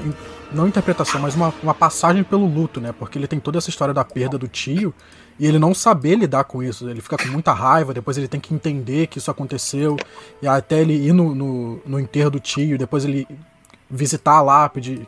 Tem toda essa passagem do luto e da aceitação. Ele uhum. reconhecendo que o tio dele foi o pai, né? Dele. Isso, no começo exato, do filme ele fala, você não é meu pai, não faz esse papel, e no final do filme, não, eu tive um pai, o nome dele é Ben Parker. É, esse fechamento de arco é muito bonito, cara. E, e, é um filme assim que desde que lançou ele me acompanhou pela vida inteira, sabe? É um dos filmes que eu com certeza mais assisti na vida. E é legal como em cada fase da vida ele é, bate na gente assim de um jeito diferente, né? Então o Maurício ali de 7 anos que assistia o filme na fita VHS pirateada Uh, ele curtia o filme de um jeito e hoje eu com 27 eu curto o filme de, um, de um outro jeito, com uma outra visão, assim, é, além do fator nostálgico também que ele traz, é uma boa lembrança de uma época boa ali. É, mas enfim. É preciso muita nostalgia para conseguir engolir aquelas cenas de diálogos românticos do filme, que elas pra caralho também. Até, até em vídeo eu, eu, eu, eu fico falando no mudo. eu tô aqui até meia hora falando e enfim, enfim, é, não que a gente esteja, o Maurício falou aí da pirataria, não que a gente esteja é, apoiando. Incentivando, é. é. incentivando. Porém, contudo, entretanto, todavia, esse filme do Homem-Aranha, eu, depois de eu ter assistido essas duas vezes no cinema, umas, mais ou menos um mês depois, parecia uma versão alternativa em CD-ROMs a conseguir. Meu Deus, relaxa. Tirando o filme do Mortal Kombat, que é o meu recorde de filme mais assistido em pouco tempo, que eu assisti ele 17 vezes em um final de semana. Meu Deus. O primeiro filme Mortal Kombat, esse filme do Homem-Aranha foi o que eu mais assisti. Eu assistia praticamente ele todo dia, assim. E ele também foi uma primeira coisa minha. Eu desliguei a câmera agora um pouquinho, porque eu fui buscar isso aqui. Foi o primeiro DVD que eu tive. Que eu ah, legal. Eu, eu tenho esse DVD, hein? Eu comprei. Eu tenho essa edição. Eu nem tinha, eu nem tinha DVD, aparelho de DVD aí na época, mas eu, minha namorada na época me deu esse DVD aqui. Que é o DVD que o Maurício estava falando aí, que tem o, o Duende Verde, tem o Aranha, e tem o Duende Verde, né? Uhum. Eita, cadê? Aqui. Tem, aí tem, tem aqui o negócio do Wii. Não, é o especial, é da HBO, não é do Wii, não, Maurício. Ah, tá. Da HBO. O do Wii Cara, é o do Demolidor. Esse, esse DVD, é questão, questão de extras, assim, ele é excelente. Eu não sei outras versões sim, aí sim. que. Ele tem extras até aí. escondidos. Não, tem os extras escondidos e assim, é, tanto os extras dos filmes são muito legais, mas assim, principalmente os extras que mostravam ali o material original dos quadrinhos foram os responsáveis daí para eu realmente começar a ir atrás dos quadrinhos e montar uma coleção. Sim. Tem uma parte aí de, desse, é. desse segundo DVD que ele ah, mostra vários quadrinhos, ah, assim, tá resumindo, tá desde os anos 60. Spider-Man, o especial do Entertainment Television. Tem aqui também. Ah, viu? Minha memória não falha muito. E, cara, daí essa parte dos extras contando dos quadrinhos, ficha dos vilões, foi muito assim, o meu primeiro contato com muita coisa do universo do Homem-Aranha. Foi Os arquivos das histórias em quadrinhos do Homem-Aranha. É, é isso aí mesmo. Foi para mim a, a, expansão, assim, do, do universo do Homem-Aranha e foi quando eu comecei a correr atrás. Tipo, eu quero ler essas histórias também, sabe? Onde que eu consigo isso? E daí eu descobri o sebo, e daí, nossa, daí foi uma loucura. E como se ele não passasse esse aqui que tem um zilhão de extra, depois eles ainda lançaram aquele triplo, que tem um, um disco a mais só de extra também. Ah, esse Nossa, triplo eu lembro vi. disso. Eu nunca tive, mas eu lembro desses DVDs, um, um disco só de extra. É. Enfim, daí o filme saiu então, e daí começa aquele, aquele impacto dele na, na indústria, né? Uh, tem gente que corre atrás de gibi, como o Magaren fez ali para para consumir um pouco mais do personagem. Teve o jogo do filme também, que fez muito sucesso ali na, na época. Ele basicamente era uma versão remasterizada dos jogos de Play 1, que era aquela, aquela mesma dinâmica lá do Homem-Aranha soltando teia no céu. Era bem parecido ali ó, com, com o que a gente já tinha visto no Play 1, mas ali adaptando a, a história do filme com algumas atualizações que o Play 2 já, já permitia. Ah, se você não viu, você vai ver ele agora. Tá aqui. Vou lá buscar. Ah, sim. Tem o mesmo DVD, exatamente, o DVD duplo, que é sem a luva lá. Uhum. Opa, esse aqui. Deu aquele mesmo DVD. Tem esse daqui que é filme de extra, que é só com extra. Caramba. DVD triplo. Aí na época. Aí na época também teve o desenho Homem-Aranha, nova série animada, né? Sim. O Homem-Aranha, a série, que passava na Nickelodeon. E Uhum. era uma continuação desses filmes, de certa forma. Ah, Então, eu falei, era, era comum essas séries serem continuações dos filmes. O filme fazia um sucesso, eles tinham séries, faziam série, tinha vários filmes assim. É, continuou e não continuou, né? Nos anos Porque 80 tinha depois- até umas coisas meio estranhas, tipo o filme, os filmes Rambo, que ele explodiu o pessoal pra todo lado e teve um desenho animado do Rambo. É, só que ao contrário do que acontecia nos anos 80, o desenho do Homem-Aranha era mais violento que os filmes do Homem-Aranha. Aquele desenho do- dos anos 2000, ele era violento pra caralho. Uhum, sim. Vocês estão falando da nova série animada? Isso, o Homem-Aranha Eu- 3D. Eu odeio MTV. essa série. Eu odeio Eu adoro essa série. Eu acho ela horrorosa. Eu não eu não consigo assisti-la até hoje porque eu acho Eu gosto muito do visual dela.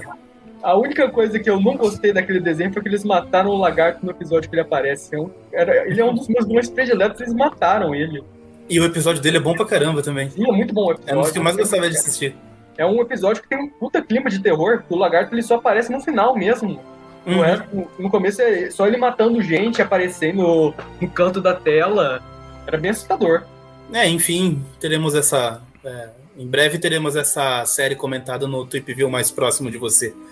Certo, João? Você vai participar também. Vamos lá, né? É participação, João? É trabalho, né? E, enfim, daí com o sucesso, Nossa. né? E o mercado de filme de herói reaquecido. Agora, agora que eu o tô pessoal vendo. tava. Agora tem um. Não sei se vai dar pra ler, mas tem um. O Bem Aranha ali o Bem Aranha. Onde? embaixo. E também nos bastidores de O Bem Aranha. Embaixo.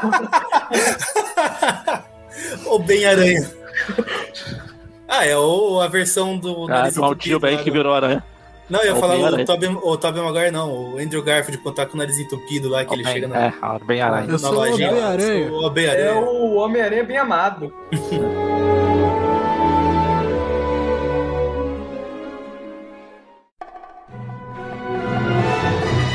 Olá, eu sou a Carol Lima. Caraca, 20 anos, hein? É, a trilogia do Sam Raimi é uma velha amiga agora. E caraca, é, é- é muito complicado falar tão brevemente do porquê que essa trilogia dele é tão importante.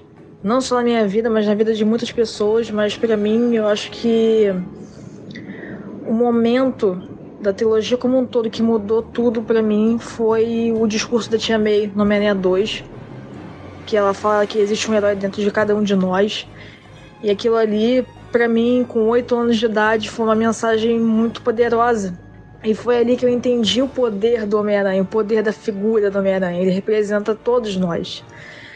É, então, eu- se fosse pra resumir, seria o discurso da Tia May. Foi o discurso da Tia May que me fez é, amar o personagem. Eu já gostava, mas com a trilogia do Homem-Aranha, eu, eu amei, eu comecei a amar.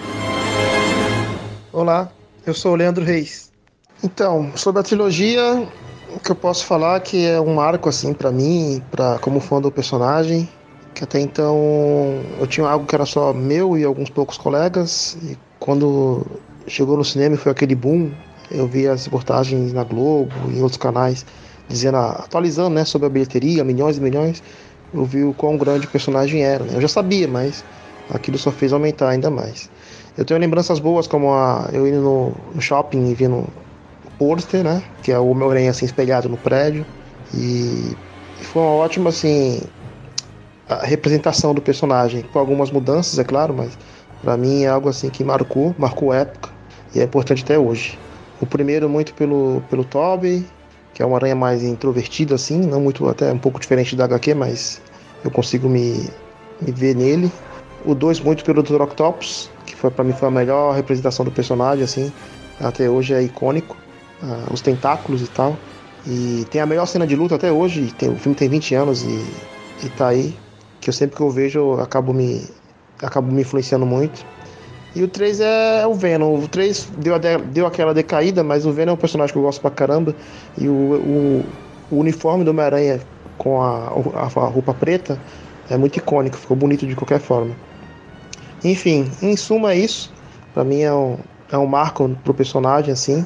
e mostra a força dele para o mundo, né? E para os fãs.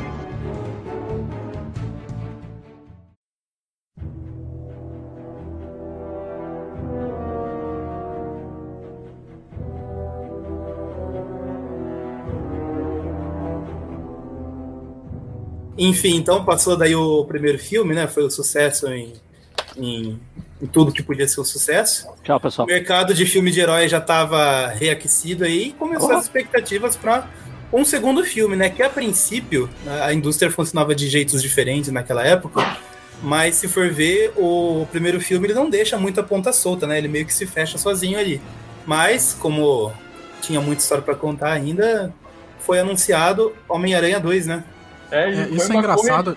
Isso é engraçado a diferença de, de antigamente para hoje, né? Porque você lançava o filme e não sabia se ia ter um segundo. Hoje em dia uhum. as, as, pessoas lançam um filme já, já certo de que vai ter um 2 e 3. É, hoje eles, na época hoje a gente eles já lançam que ia ter mais. Pensando numa trilogia. Uhum. No mínimo, né? Porque eu, eu acompanho lá o, um pouco de Harry Potter, essas coisas, e quando lançou Animais Fantásticos, o primeiro filme, eles falaram, então, esse aqui é o primeiro de cinco. Eles não sabiam nem se estava fazendo sucesso o negócio. E parece que não tá mesmo, né? O terceiro filme aí tá tendo uma bilheteria sofrida.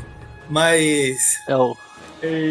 Aí, aí começou então, né, os preparativos para o segundo uhum. filme. Tinha muita expectativa que... de ser o, o, o, Octopus, né? Porque uhum. era a ideia inicial do primeiro filme ser o Dr. Octopus, tanto que nesse especial da. É, era o Duende Verde no DVD Octopus, né? É. é o Duende Verde no papel do Electro do James Cameron e o Dr. Octopus no papel do Homem-Areia do James Cameron. Uhum nesse especial aí que tem no, no DVD que o Magaren estava mostrando, tem várias entrevistas com fãs ali, todos eles falam, nossa, porque eu tô muito animado para ver esse filme, quero ver o Dr. Octopus, que é meu vilão favorito, né? E ele teve que esperar mais um pouco. e detalhe que essa coisa da confirmação do filme foi bem corrida, porque o, o Sam Raimi não teve nenhuma semana, um dia de folga entre o primeiro filme e o segundo. Ele terminou de a divulgação do primeiro filme e já teve que correr pro estúdio para trabalhar no segundo foi bem trabalhoso, porque eles tiveram que reescrever o, roteiro muitas vezes, tiveram que trabalhar com arte conceitual, escalação de elenco, tudo sem roteiro. A primeira, como eu citei lá, a primeira cena do filme, que é aquela cena do Hospital Dr. Octopus, ela foi filmada antes mesmo do roteiro estar tá pronto. Uhum. E, e, se for ver, foi um negócio bem rápido mesmo, né? Porque o, o primeiro saiu em 2002 e esse já estava saindo, era, já, era, já saiu ali por 2004 né, numa época que a gente não tinha essa linha de produção que a Marvel tem hoje, é, os caras, é que nem se falou mesmo, os caras realmente não tiveram férias ali, né? No, e, mas enfim, é, tava tendo daí, daí as expectativas, ia ter o retorno do elenco. Quase não teve o Tobey Maguire de volta, né? Porque ele sofreu um acidente lá caindo do cavalo. O, o Tobey Maguire sua dor crônica das costas. Virou até é. piada lá no longe do Sem Volta para Casa. Pois é. Eu lembro, hum. eu lembro quando apareceu na, na internet essa imagem aqui. Essa imagem aí foi a primeira imagem divulgada do, do filme. Não tinha nada ah, do filme, apareceu ela. Eu lembro que foi o pessoal, ai meu Deus, Dr. Octopus, finalmente. Uh. Ó, detalhe que a gente comentou que o primeiro filme não teve muita influência Matrix na época, mas o segundo ah. teve uma influência óbvia. Cara, é, eu acho ainda que o primeiro teve bastante influência de Matrix, viu? Principalmente ah, sim, na, cena de ação, questão ali da, da ação ali. É, tanto que eu acabei não comentando, né? A gente falou meio rapidamente no, sobre a influência de Matrix nas coisas. O, os trailers do primeiro filme eles eram é, divulgados com uma trilha que lembrava muito a do Matrix também, né? Que era Sim. tipo uma batida de bateria eletrônica, alguma coisa que não tinha nada a ver com as músicas que eram utilizadas na trilha sonora do filme. É. Mas é... A trilha sonora do, dos filmes era o Danny Elfman, né? Era algo tipo mais heróico, mais classicão de cinema. Ele é heróico, mas ele, ao mesmo tempo, ele carrega alguma coisinha assim de suspense na, na trilha sonora dele, é. principalmente naquela de abertura, que eu, eu também acho que combina muito com a Homem-Aranha, tipo, uhum. dele ser esse personagem que é um pouquinho assim misterioso, sabe? Porque tem, tem esse, esse background dele, o público não sabe quem que ele é, não sabe muito bem qual que é a dele, então ele acho que combina bastante ali com o, uhum. Ele foi o primeiro super-herói que usava uma fantasia que cobria todo o corpo, né? Uhum, ele parecia sim. quase um super vilão pro, pra galera que viu ele na, lá na Amazing Fantasy. Uhum. É, eu ia comentar justamente isso que a Carol mandou aqui nos comentários, né? O, o Tobey Maguire machucado. Quase foi o Jake Gyllenhaal como Peter Parker no, no segundo uhum. filme, né? Que na época era o namorado da Kristen Dust. Uhum. Então o mistério... o mistério quase foi o Homem-Aranha aí, né? Ah. ah, uma coisa que ele faz sempre.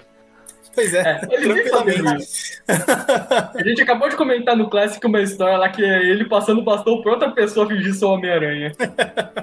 e daí, é, mais uma vez. Aí veio o primeiro trailer também.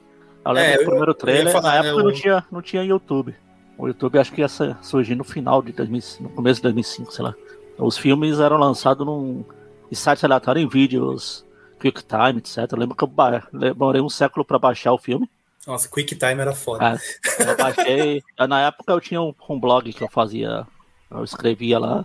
Eu postei imagem do trailer. E o primeiro trailer, corroborando a minha versão de que, do que são esses filmes. Já era, era a cena lá do Peter e a Mary Jane no café lá. Oh, você me ama, sim, eu te amo. Você me ama, sim, eu te amo. Você me ama, sim, eu te amo. Você me ama, sim, eu te amo. Três horas depois, aí, faltando 20 segundos pra terminar o trailer, começava a explodir. Aí acabou. É, a cena na verdade era assim: trailer. você me ama, sim, eu te amo. Você me ama, sim, eu te amo. Você me ama. Não, não, eu não te amo. É. Aí joga, joga um carro nele, aparece o carro voando, aí começa a aparecer várias cenas rápidas dos, do filme, um monte de coisa, e Homem-Aranha 2. Desse primeiro trailer eu não lembro muito, mas eu lembro mais do segundo trailer, que tinha muito mais ação. Uma cena que me marcou foi aquela do Homem-Aranha usando as teias para desviar dos carros. Ah, sim, ah, que sim. ele tá sendo arrastado, uhum. né? Oh, esses dois primeiros filmes eu acho que por eu usar muito pouco a internet na época, eu era muito novo, eu não, não lembro de ver coisas prévias assim dele, sabe? Não lembro de ver trailer, não lembro de ver imagens, divulgação, nada. Então, assim, essa parte para mim é um é uma área escura. Eu é, só lembro eu tô, de, eu tô nessa aí também. no eu, cinema. Como eu era é, novo, eu não lembro de, de, trailers e tal. Eu só lembro uhum. de ir ao cinema e ver o, o filme que tava passando. Uhum. De descobrir é. que tinha um filme na hora que a gente tava no cinema. Ah, sim. Sim. Nessa, nessa época eu já tinha começado a ir pro cinema pra assistir coisas além de Trapalhões. Eu acho que eu. Não sei se foi na época, mas eu devo ter visto o trailer do Homem-Aranha assistindo o filme do Hulk, de 2003. Que foi um dos poucos filmes que eu assisti no cinema na época. Uhum. É... E daí, a, a, assim como o anterior, o filme foi lançado também e também foi um sucesso. Dessa vez mais, né? Porque eles estavam com efeitos especiais melhorados. Eu ah, acho que assim, os efeitos especiais desse filme envelheceram muito bem, por sinal. Eu ia falar isso agora. Eles envelheceram muito melhor do que o primeiro filme. É, Convence e... até hoje. Sam Raimi inventou a... o que ele chama de câmera aranha, né? É, a Spider-Cam pra fazer umas tomadas aéreas ali. Até hoje é usado em transmissão de futebol, assim, tem umas câmeras. Eles o Sam Raimi, Sam Raimi desde Evil Dead inventando câmeras, né? Pra quem não sabe, ele inventou também um tipo de câmera no primeiro Evil Dead, aquela câmera que passa voando pelo cenário. Ah. E essa câmera, depois de um tempo, ela, ela ficou icônica, né? O pessoal de outros uhum. filmes começaram a usar esse, esse estilo de câmera também para outras coisas. Uhum. É, o, o Sam Raimi, ele é um diretor bem louco. Ele usa uns ângulos de câmera bem malucos e isso marcou muito, não só os filmes dele, mas especialmente esses do Homem-Aranha. Eu acho que, assim, outros filmes do Homem-Aranha, eles não me pegaram tão bem, porque eles não tinham essa direção maluca dele. Uma que. Não, maluca, e eu, eu acho assim, é, em questão assim de, de tomadas, assim, enquadramentos, assim, ele. É? Ele é excelente, cara, porque uma coisa assim, que eu critico um pouco no, nos filmes mais novos, desde o Mark Webb até agora do MCU, quando o Homem-Aranha se balança na cidade, você a câmera praticamente acompanha ele e o fundo são os prédios em borrão. O Sam Raimi, ele pega assim, o, ele foca assim o, o enquadramento e fica parado no lugar, aí você vê o Homem-Aranha vindo desde lá de trás, assim, Sim, os prédios, passa, assim, em, em, no cenário, sabe? O Homem-Aranha, ele faz parte ali do cenário, sabe? E isso eu acho, além de eu achar muito bonito, eu acho que valoriza bastante ali a questão da cidade, que Nova York acaba sendo também um personagem ali nas histórias do Homem-Aranha, é, eu acho que isso é muito quadrinho, cara, porque o quadrinho, se for ver, é isso, né? É o cenário estático ali parado, com o personagem fazendo parte ah, da que, cena, né? Tanto que tem vários quadrinhos que eu chamo, que eu falo, eu sempre nos Trip View, eu, eu gosto quando aparece que é aquele quadrinho, é um quadrinho que tem vários Homens-Aranhazinho que vai uhum. seguindo o, caminho dele, tipo, no quadrinho. Sim, sim. Fazendo a sombra. É, para mim, o, esses Homem-Aranha do Sam Raimi, eles são pra Marvel que foi os Batman do Tim Burton pra DC, porque também eu acho que o, o, esses Batman e o Superman do Christopher Reeves foram. Tipo, teve muita inspiração nesses filmes do Homem-Aranha também. Eu acho que vale a pena comentar. O segundo filme, o roteiro é praticamente o mesmo do Superman 2. É. Se você para pensar. Eu não lembro direito do Superman 2, mas. Eu sei que é, tem o Superman, trem, ele também desiste de ser o Superman por causa da namorada. Ah, até aí. É, o Magaren tem essa crítica aí com o, o romance nos filmes, mas é. eu não acho que é totalmente negativo. Eu acho que é, para algumas coisas acaba sendo a saída mais fácil, que é a saída mais uh, popular, vamos dizer assim, porque uh, essa coisa do romance acaba sendo também um recurso para atrair público. Mas, cara, se para pra pensar, você pega as histórias da Homem-Aranha dos anos 70, é sempre um novelão, sabe? Ah, você pega pra reler a fase do. Principalmente o do, a fase do do John Romita. O Romita que vale, no caso. Que é basicamente uma novela mexicana. Que é, é era, era arte. É o Gwen, blá blá blá. Era, arte, como o eu não, falou. Eu não sei se vocês conhecem lá, a turma da Mônica americana, o Art, era basicamente a mesma coisa. O Peter era o Art, a Beth era a Gwen Stacy e a Mary Jane era a Verônica. Sim. Tem esses casalzinhos aí, mas. Acho é, então assim. Já me incomodou mais, já me incomodou mais, hoje não, não me incomoda tanto essa, essa questão aí do, do romance. Eu acho e... que eu fico muito romance hoje em dia por influência desses filmes. Eu acho que os romances desse filme eles me pegaram muito. É, na época, o, o, a parte do romance não, não me incomodava, até hoje não me incomoda, eu consigo fazer essa distinção de que o filme tem a parte da ação maneira com o Octopus e tem a parte melodramática do Peter com a Mary Jane. Então eu acho ok, eu não, não fico incomodado que nem o Magari. O, problema, o meu problema é que tudo gira em torno é, nos três filmes, ele só vai uhum. atrás do vilão. Ele tem uma batalha aleatória contra os vilões, porque ele tá no lugar errado na hora errada. Tipo, com o Duende Verde ele tem a batalha lá no festival lá, porque ele tá lá e ele luta com o vilão. O, com o Octopus ele tem a batalha no banco porque ele tá lá. Mas não é que ele vai atrás do vilão. Ele só vai é, mas, mas o Magaren, o Magaren, a hora, a hora que ele entra no prédio em chamas, sem poderes, não, se o Mary Jane não tá lá pra, aí pra é o primeiro, Não, aí é o primeiro filme. eu ia comentar é que... Filme. No primeiro não, não, filme... eu tô falando do segundo. Ele entra no prédio em chamas sem poderes. Ah, ele é. salva ah, a criancinha tá, pra, lá. Pra ser salva a Jane, criancinha lá. A Mary Jane não tá lá pra ser salva. Pra ser salva. Eu ia comentar ele, achou que era a Mary Jane. Eu ia comentar que no primeiro filme ainda tem a cena dele patrulhando a cidade encontrando o prédio em chamas, né? É, tá. Uhum. É. E é, é que ali era a Xaxã. Salva. é, assim como o primeiro, acho que a gente pode falar de algumas é, experiências pessoais aí com esse filme. Eu, eu vou é, bater naquela tecla de novo que eu falei, que quando você é mais novo, você assiste só mais um filme do Homem-Aranha e ainda assim é muito legal, mas conforme você vai crescendo, você vai percebendo outras nuances. E para mim esse filme é basicamente também ele fala sobre aquela questão da saúde mental, depressão, burnout, porque uhum. é o Peter não sabendo lidar com os diversos aspectos da vida dele, ele tá querendo fazer tudo ao mesmo tempo até que ele te, o corpo dele surta, né? Acho que essa questão da falta de poder se pode associar com com aquela questão assim, quando as pessoas têm alguma depressão ou burnout, elas ficam tão exaustas que meio que não é. conseguem fazer mais nada. Eu acho não que não é depressão, focar. é mais estresse mesmo. É o estresse da. É, o primeiro filme foi, é o jovem entrando na vida adulta. Uhum. Esse segundo filme é o choque da vida adulta no jovem. Pois é.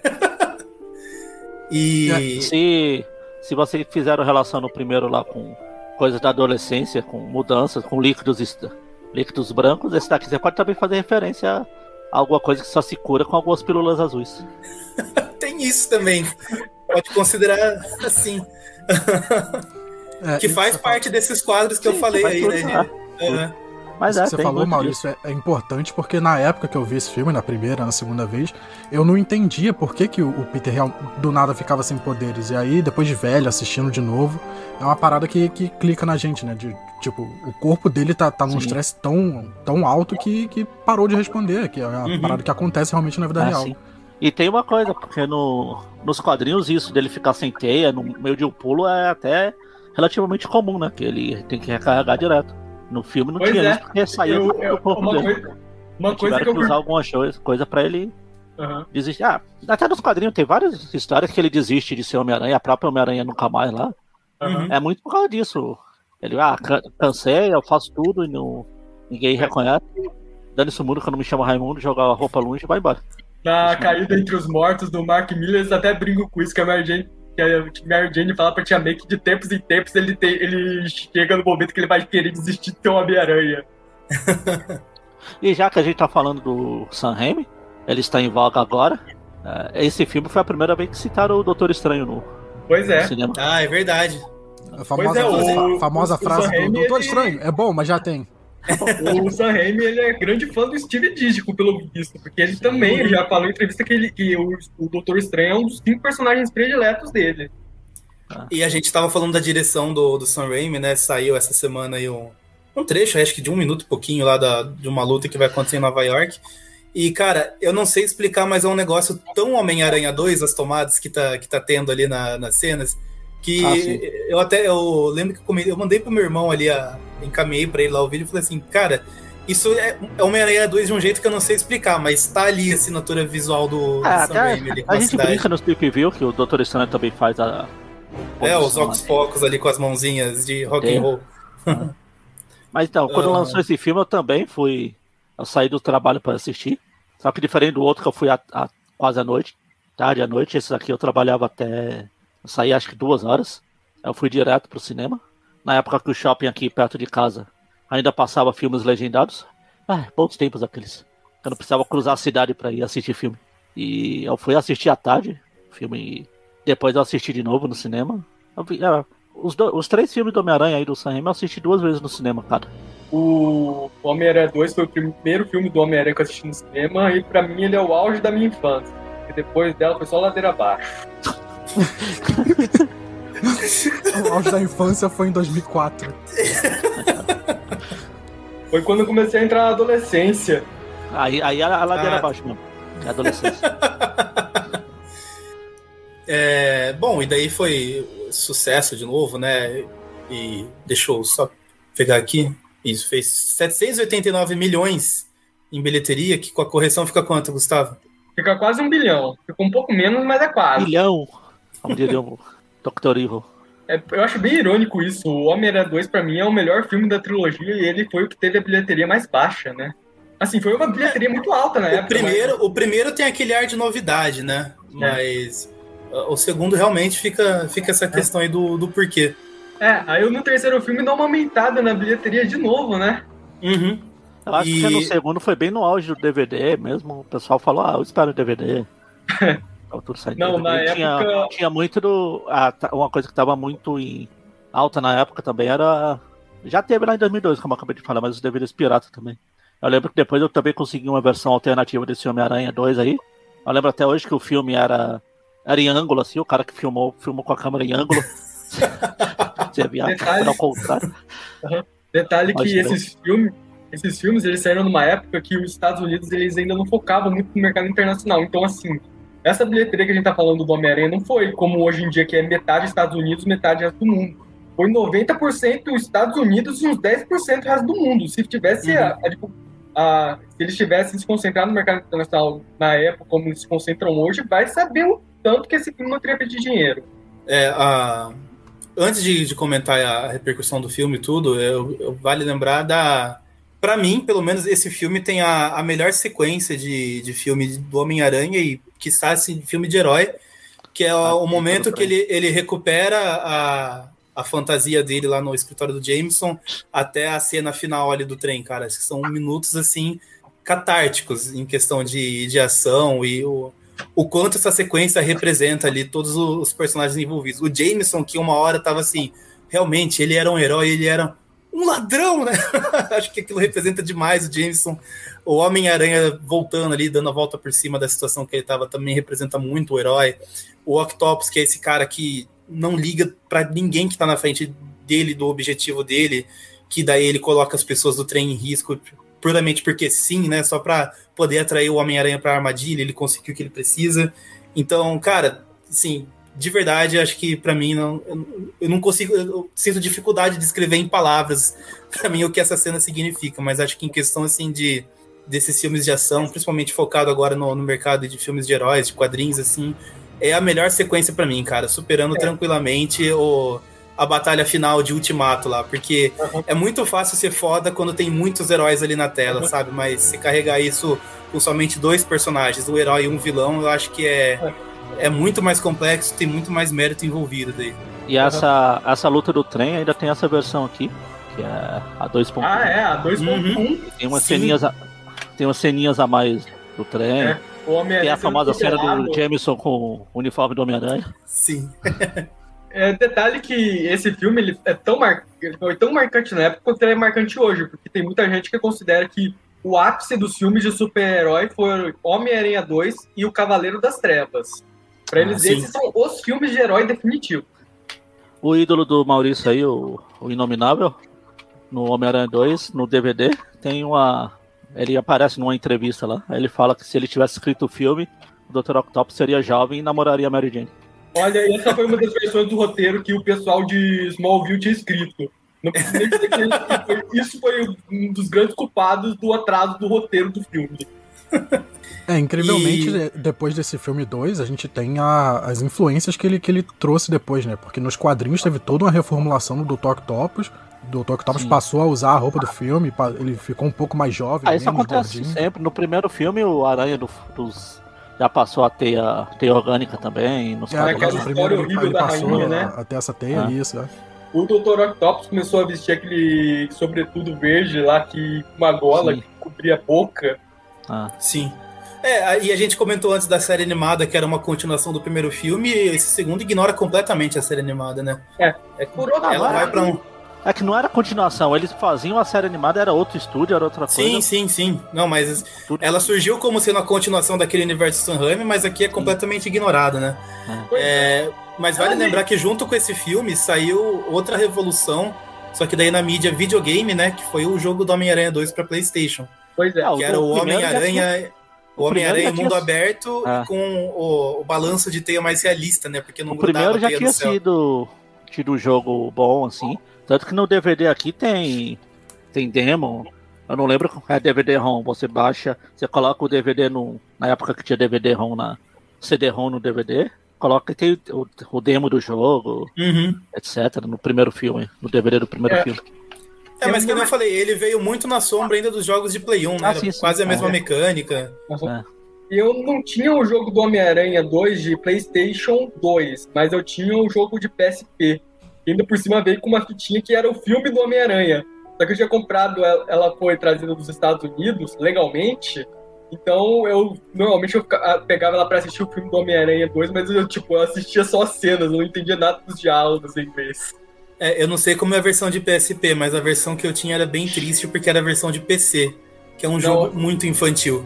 Não, ah, a, porte, de, é um porte ruim. A de PS2 ela não tinha o um mundo aberto, ela ainda era fases fechadas vilões. Ah, PSP, né? É, PSP. É, é, tinha o, o Abutre e o Mistério que ficava gigante também. É uma cena no museu bem diferente. Era uma missão no museu, não era aquela do Mistério Fraude mesmo, fazendo uhum. um monte de missões pela cidade. Era mais o Homem-Aranha de Playstation, o Homem-Aranha 1 mesmo de Playstation. Ô, Gustavo, vê esse comentário da Carol aí que acho que vai ser importante pra você, hein? Essa edição é rara, só as primeiras tiragens do PSP vinham com o um filme. Sim. Eu acho que ela ainda tá comigo intacta. Guarde, guarde bem. e então é isso, né? Foi sucesso o filme, foi sucesso o jogo, todo mundo falando que era GTA, só que com Homem-Aranha, né? Essa era a descrição que o pessoal falava. É, mas não, é, tipo, não sei. É tipo GTA, já só tinha, que com Homem-Aranha. Já tinha GTA?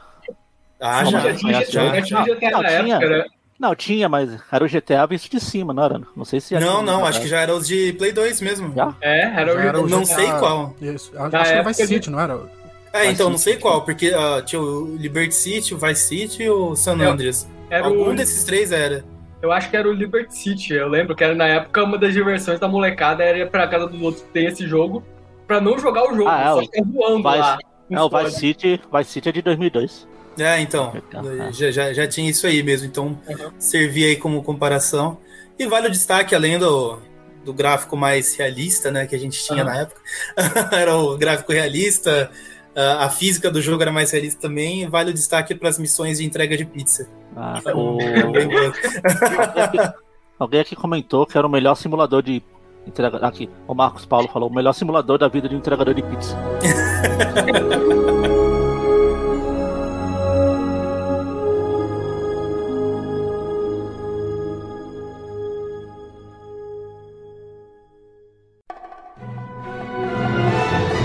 Aqui é o Matheus Marques, do grupo de WhatsApp do Aracnofan. E falar a respeito da importância desse um minuto só é um pouco difícil, então vou tentar resumir. Mas esse primeiro filme do Homem-Aranha, particularmente para mim, foi um filme que abriu a porta né, para conhecer o personagem. E é um filme que ficou muito marcado, uma trilogia muito marcante na minha vida. Me fez conhecer um personagem que simplesmente incrível, né? As histórias, o personagem em si. E provavelmente se não fosse por conta desse filme, que também gerou uma completa evolução nos filmes super-herói, né? Que vieram depois. Provavelmente se não fosse por esse filme eu não seria tão fã do personagem que nem eu sou hoje. Me lembro até de quando eu era criança ficar hypado quando ia estrear Homem-Aranha 3, porque eu adorava os dois primeiros. E por mais que não seja o meu filme favorito do personagem, ele é sim muito importante e eu gosto pra caramba. Oi, aqui é o Luiz Henrique, de Caramba Piauí. E eu conheci o Homem-Aranha através do meu irmão Edilson, no meu aniversário de 6 anos, em março de 2000. Ele me cobrou um boneco bem genérico safado, sem articulação nem nada, que ainda assim foi caro pra caramba. Ele disse que eu ia brincar e curti muito isso aí. Ele tinha razão, eu brinquei e me diverti muito com ele. Infelizmente meu irmão morreu em dezembro de 2000, num acidente de moto, e não pôde ver nenhum dos filmes do Raimi comigo, nem com a família. Eu só pude ver os filmes do Raimi, no caso Homem-Aranha 1, em 2004, já com 10 anos, num videocassete de uma vizinha. E eu fiquei maravilhado com o filme. Mesmo sabendo que não é a melhor das adaptações dos personagens, na época eu fiquei maravilhado. Eu conheci, assisti os desenhos e li uma outra revistinha que algum amigo emprestava. E teve simetria e uma outra aí. Nascimento de Venom. Na época não devia ser Nascimento de Venom. Bem, é isso. Quando eu assisto os filmes do Raimi, mesmo não sendo, como eu falei, a melhor das adaptações do personagem, sempre tenho um sentimento de nostalgia por, por ser o personagem que me foi apresentado pelo meu querido irmão. Então é isso. Valeu, um abraço e parabéns pelo podcast. O único podcast que fala que o peito não tem sentido de aranha e que é uma ameaça aracnídea.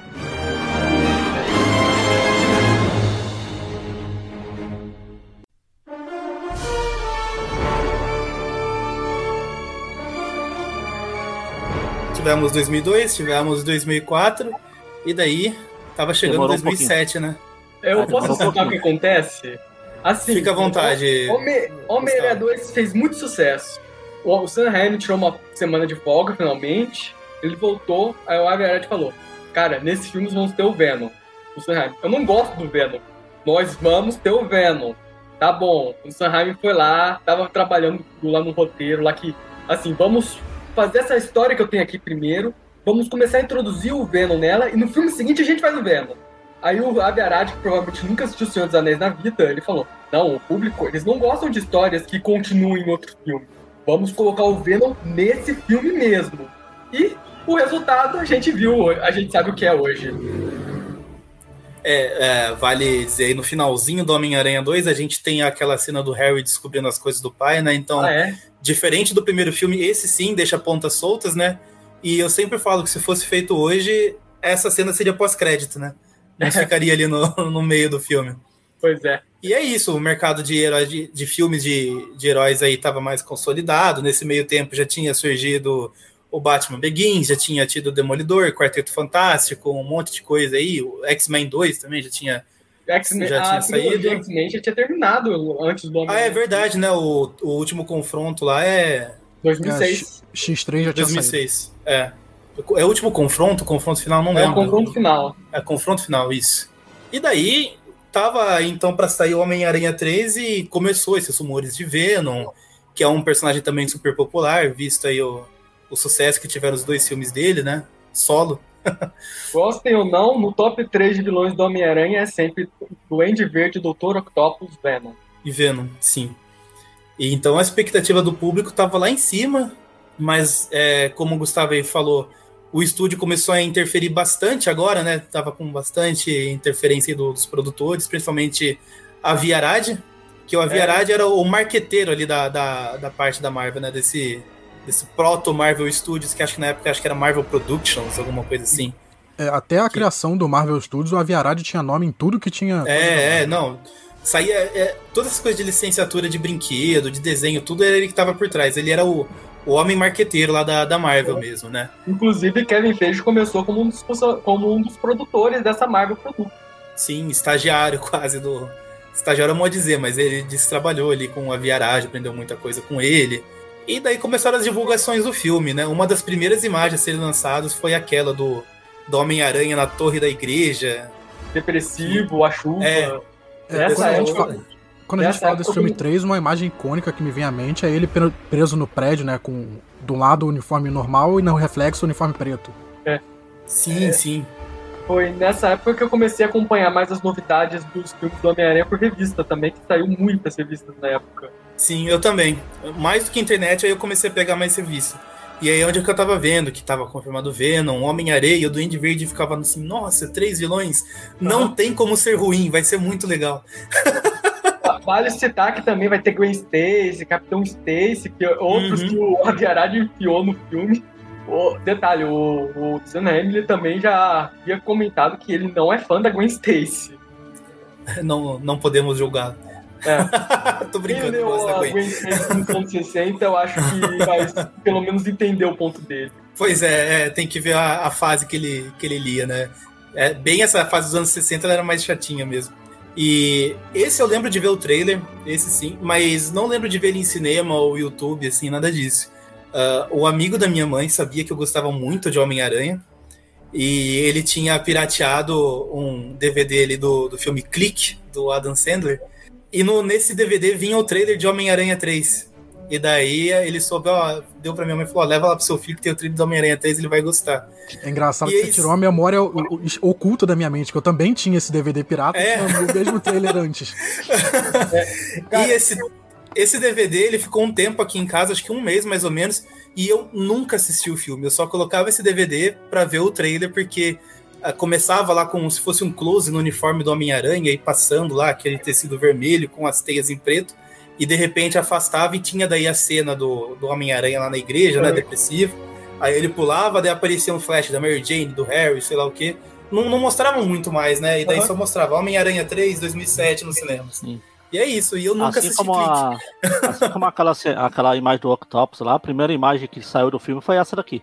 É, eu lembro bem na época, porque eu só conheci o Homem-Aranha dos desenhos, então como começaram a falar que o vilão vai ser o Homem-Areia, eu pensei, quem é o Homem-Areia? Então. E eu, só, teve... eu conheci o Homem-Aranha nesse filme. Eu acho que foi o primeiro filme que a, a internet, pelo menos para mim, que a internet estava. Eu já usava a internet bem ativamente. E esse foi o primeiro filme que teve o que tem hoje em dia, que o pessoal saiu uma imagem do filme, da, das filmagens, o pessoal já cria teorias. Meu Deus, como é que pode? Esse filme vai ser uma bosta, não sei o quê. Que eu lembro que mostraram uma foto do, de um cara sem braço como Homem-Aranha. O pessoal falou, será que o Homem-Aranha vai perder o braço nesse filme, não sei o quê? É. Aí a gente assiste o filme, é a cena lá que ele enfia o braço no Homem-Aranha, assim, né? É. Eles usando o cara sem braço pra dizer que tá atravessando a aranha. Uhum.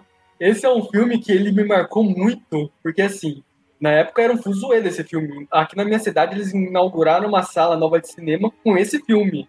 Eu lembro muito bem de quando eu saí desse filme, porque foi a primeira vez na vida que eu saí um, um filme decepcionado. Assim, eu era. Eu, sabe aquela sensação de que você quer gostar de um filme, mas você não consegue? Aquela foi a primeira vez que eu senti isso com um filme. É, eu te entendo. Que... Pode falar, João. Não, é engraçado que comigo foi o contrário, né? Como eu, eu já era mais velho, o primeiro e o segundo filme eu vi com, com a família. O terceiro eu já lembro de ter ido com os amigos ver. Então eu tava muito emocionado, eu tava, eu tava achando tudo o máximo e eu adorei o filme, sabe? Eu saí do cinema louco, querendo falar, querendo ver de novo. E esse terceiro filme acho que foi o único que eu vi no cinema mais de uma vez. É, é como eu falei, a minha infância foi ladeira abaixo depois do 2, porque, assim, no 2 eu assisti com 10 anos, esse eu assisti com 13, eu já era pré-adolescente. Aí já dá uma boa é... ideia do que foi o resto a minha experiência foi bem parecida com a do Gustavo, porque eu tava, fui assistindo cinema também. Na hora que acabou, eu fiquei assim, o que, que aconteceu aqui? Por que, que eu não gostei? Sabe? Eu fiquei assim, muito chateado. Foi muito esse negócio. Eu queria ter gostado, mas tinha alguma coisa ali que eu não sabia dizer por que, que eu não gostei. E, e eu saí com aquele sentimento, meu, eu não gostei e não tem nada para que eu possa fazer para mudar isso, sabe? Tipo, o filme já está feito. Não, não, não, tem onde eu reclamar, com quem eu falar que vai fazer esse filme melhorar, sabe? Então é. foi muito difícil lidar com essa primeira grande decepção do cinema, porque para mim Homem-Aranha era uma coisa muito certa de eu gostar, sabe? E de repente não, e daí você fica, meu Deus, o que, que eu faço? Com quem é, que eu é, reclamo? É, cadê o Procon?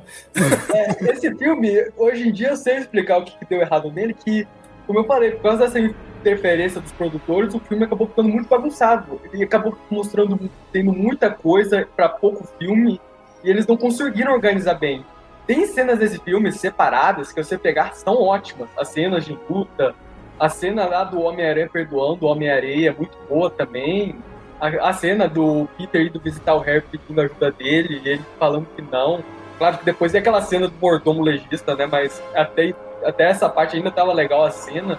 É, tem muita coisa boa nesse filme, muitas boas ideias, mas não souberam organizar tudo bem. Foi muita coisa para um filme só.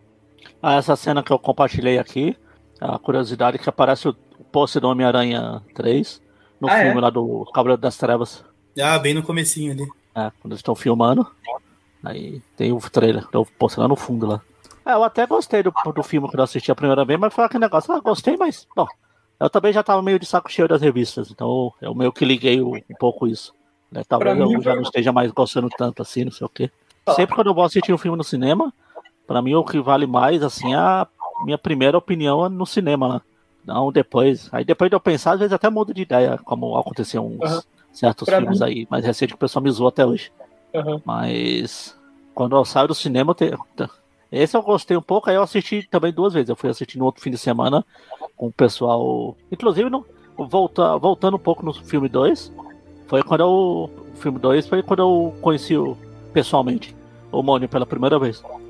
A gente fazia encontros ah, da, da, internet Uma lá. Uma vida inteira atrás. Não no Aracnofan, né? Esse podcast, esse podcast tá contando as origens secretas do Aracnofan. É. Tá? O é, blog do Magaren, o, o, a gente, fazia, a gente foi assistir o, é, o filme 2. A gente foi com o pessoal que era o, o, grupo lá do Yahoo, que a gente participava. Era eu, o Johnny, o Mônio. Aí o Mônio levou um colega dele, que na época eu não conhecia, que era o, o gordinho lá que assistiu com a gente tempos depois, a gente, o Moni, a gente precisava de alguém para gravar um podcast e o Moni chamou o colega dele. Aí o colega dele veio, gravou, gravou outra vez, gravou outra vez. Aí eu fui descobrir que ele, que esse colega era o cara lá do filme, que era, era o Dante. Eu Olha aí. Conheci o Dante sem conhecer o Dante. Pois é, o mundo é Novo Horizonte. É, pois é, realmente. Aí. O resto é e... Depois o Dante começou a participar, participou, participou aí, saiu também. O Johnny também teve uma participação, mas eu conheci o Mônio, o pessoal da internet, do fãs do Homem-Aranha, assim, encontro nesse filme, no, no, primeiro. E nesse segundo também. Eu, a terceira vez que eu fui no segundo não, no terceiro. Primeira vez que eu, a segunda vez que eu fui assistir o filme, eu fui assistir com o pessoal lá também, desse grupo. E... Aí é aquilo, quando eu vou com o pessoal, às vezes eu, eu, me, eu acho que eu gostei por causa da coisa de fora, né? Assim, não do filme em si. Foi por isso que eu mudei de ah, ideia em relação ao primeiro pelo filme, rolê lá. e não pelo. Então, primeiro filme, filme o primeiro filme aí do Garoto de Ferro saiu do primeiro da cabine de imprensa que a gente foi no Aracnofan. Eu não gostei do filme. Achei ruim. Aí eu fui assistir com o pessoal. Eu falei, ah, eu acho que é legal. Mas foi mais pelo pessoal. Depois eu, eu revi o filme e falei, é, é uma bosta mesmo.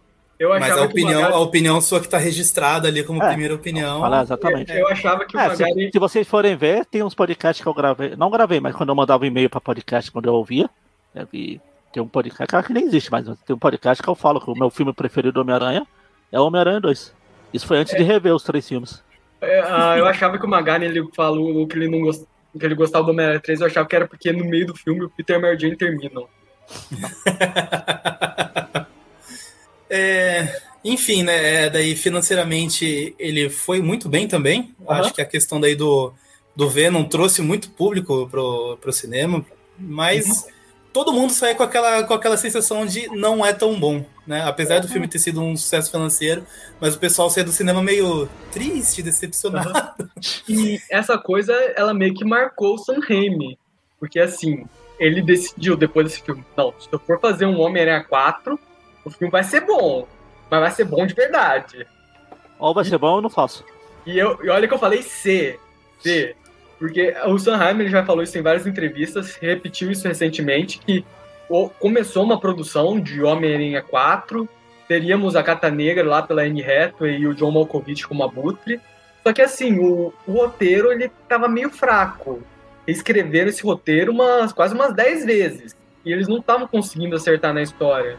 Aí o Sanheim chegou um dia e falou: Olha, o prazo tá acabando. Eu acho que eu não vou dar conta de fazer um filme bom de verdade do Homem-Aranha. Então, vocês que estavam pensando aqui em fazer um reboot, manda ver, manda brasa. É, acaba que essa é, é, uma história meio triste, né? Porque o Sam Raimi começa dirigindo com aquele gás todo de ser fã do personagem, e aí vai ganhando mais dinheiro, o filme vai ficando maior cada vez mais, vem a mão do produtor, Aí cada vez menos ele pode fazer o que ele quer. Eu entendo ele de, de acabar perdendo a, a, vontade de trabalhar com o personagem. Sim, é, e daí ele aconteceu que ele saiu e o elenco meio que apoiou a decisão dele, né? Eles falaram, não, se o Sam Raimi a gente não trabalha também. Que de certa forma eu acho até uma atitude legal, assim, respeitosa da parte da galera, né? Porque ele, ó, ver, ele foi o capitão daquele navio lá é. e aí de repente os caras decidem se livrar dele e falam, não, então respeito ao que ele fez com a gente até agora, o trabalho dele, a gente, a gente sai também. Eu acho de certa forma, era... acho que... Eu acho que ele não era tanto capitão, acho que ele era o coração, literalmente, da produção. Também, também. Ele era o, ele era o grande Justo, fã empolgado. É, é, é, é justamente isso. Tanto o Toby quanto a Kirsten sempre falaram que ele não lia quadrinhos, ele não se ligava muito. Toby nem sabia o que era direito. A Kirsten ainda falava que os irmãos dela mais, no... mais velhos liam. Ela conhecia mais ou menos, mas o Toby mesmo falou que não era. não fez parte da vida dele ler gibi assim. Uhum. E, enfim, daí a trilogia termina com esse com esse gosto amargo, né? Uhum. E acho que a partir dali o que o pessoal tirou de lição é que de repente meter três vilões ali só porque parece ser legal não significa que vai fazer o filme ser legal, né? Ficou marcado inclusive por muitos anos, né? Em filmes de super-herói que filmes de super-herói com muito vilão é algo que não vai dar certo. Eu acho que eles uhum. só quebraram esse estigma lá com o Soldado Invernal do Capitão América, que eles enfiaram também um monte de vilões, mas acabou dando certo. É engraçado que isso realmente virou um tabu na indústria, né? Porque ficou, ficou vinculado uma coisa com a outra, de muitos vilões, igual o filme ser ruim. De, pois é, muito tempo e, até tirarem esse, esse Se for ver, dando um salto, no, um pequeno salto no tempo aí pra frente, a, a Sony acabou repetindo esse erro depois lá no espetacular Homem-Aranha 2, que ela colocou Electro, Rhino e Duende Verde de novo e deu pista de mais um monte de vilão. E nada aconteceu também, né, dali pra frente. então, acho que, de modo geral, a, a indústria do, do, do, cinema aprendeu com Homem-Aranha 3, menos a Sony, que foi a responsável pelo erro. Falou, não, acho que não deu nada errado ali atrás, não, vamos, vamos tentar de novo, que é sucesso. Vamos, faz, vamos fazer de novo que vai dar certo. Aí depois ele outros. fala, se com muitos vilões não adianta, quem sabe com muitos heróis? Aí veio o Aranha é. Aí deu certo.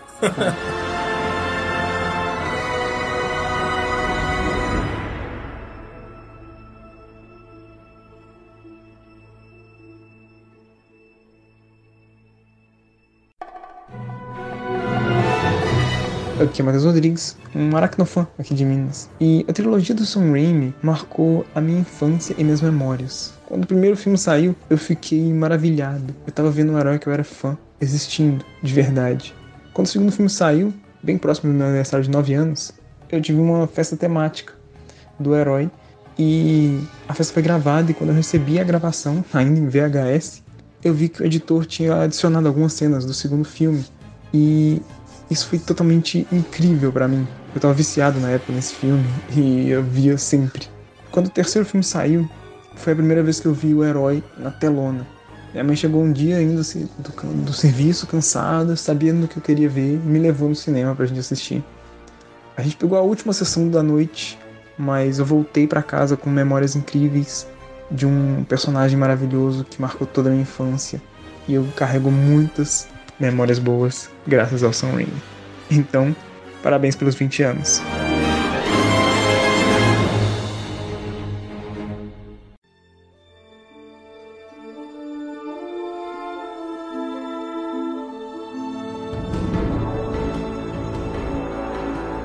Então vamos seguindo aqui para para a parte final do, do episódio. É, aqui eu queria trazer uma reflexão aqui junto com vocês, né? Se Uh, se vocês consideram que os filmes ainda permanecem relevantes até hoje, ou se não, é uma coisa que ficou datada ali e a indústria foi por outro caminho sem eles. E se vocês acham que sim, né? Se eles continuam relevantes, de que forma vocês é, entendem, assistindo os, os, outros filmes de herói que saíram depois, de que forma vocês entendem que eles influenciaram né, essa, esse nicho aí de filmes? Cara, para mim, eu acho que esses filmes, eles, eles já provaram que eles continuam muito relevantes até hoje, porque assim, em TV a cabo, toda semana vai passar os três. Não é só um, não. Os três vão passar em algum momento durante a semana. E eu acho que eles marcaram bastante porque eles criaram. Eles não só introduziram assim a galhofa nos filmes, nos filmes de heróis, por assim dizer, né? Fazer filmes de heróis que se assumem como filmes de heróis, filmes de quadrinhos, não só heróis vestindo roupas cor preta no cenário de escuros, e como, assim, ele também, eles criaram um padrão muito alto para esse tipo de filme, criaram uma expectativa muito grande. Hoje em dia, acho que o fato de filmes de super-heróis serem eventos, eventos globais, literalmente, o, o mundo vai para cinema assistir filmes de herói na, na, semana, final de semana de estreia, na pré-estreia. Acho que isso tudo começou com esses filmes do Homem-Aranha. Ah, os filmes são importantes, não dá pra negar. Mostrou que dá pra fazer filme de herói de quadrinho com visual dos quadrinhos sem ser ridículo. Acho que a, o MCU hoje até acerta, mas até nessa época a gente falou aí dos X-Men que tinha as roupas todas pretas e era uma coisa para fugir do visual espalhafatoso. Eles até zoam lá no filme dos X-Men falando: Ah, que a gente vai lutar com isso aqui. O Slap fala: O que? Você queria um colão amarelo? Eles zoam lá. É, comentaram aqui nos comentários que o, o Brian Singer ele preferia que o primeiro X-Men fosse visto como um filme de ficção científica, não um filme de quadrinho. O filme meio que tinha vergonha disso ainda. E os do Homem-Aranha não, eles se abraçaram os quadrinhos. Vamos ter as coisas dos quadrinhos, vamos ter luta de quadrinho, vamos usar o personagem como o personagem nos quadrinhos, assim, de lutar, não vamos só fazer. A gente tem mais parte do Peter, porque nos quadrinhos também a gente. Ah, o fato de ter a vida pessoal do. Por mais que eu não goste dessa parte de vilão, de romance, etc. O fato da vida pessoal do. do não só do personagem super-herói, mas a, da pessoa por baixo da máscara ser importante, acho que marcou. Particularmente, como eu já falei várias vezes, eu gosto do primeiro filme, dos outros dois eu não gosto, não gosto muito não, tirando uma cena ou outra isolada, como vocês falaram, a cena do trem, algumas coisas do 3. Tanto que a última vez que eu assisti esses três filmes foi quando a gente gravou os podcasts de comentários lá. Eu não assisti mais depois deles. Mas, mas eles têm sua, sua importância, eles são importantes. Ele, se, o Blade, se o Blade entrou, passou cortando, capinando o mato com a espada dele para abrir os X-Men foram dando aquela apalpada, aquela. Não é apalpada, aquela loteada pra tirar o mato. O batia, veio, batia, deixava a grama batida é, lá, né? O Homem-Aranha veio construindo as fundações do que a gente conhece hoje como a série de quadrinhos. A gente tá falando de série de quadrinhos que vale, porque pessoal lá do, do outro lado da outra editora sempre fala, ah, não, porque filme de, filme de herói tem que ser sombrio, tem que ser realista. Como é que pode ser filme de quadrinhos, ter piadas, etc.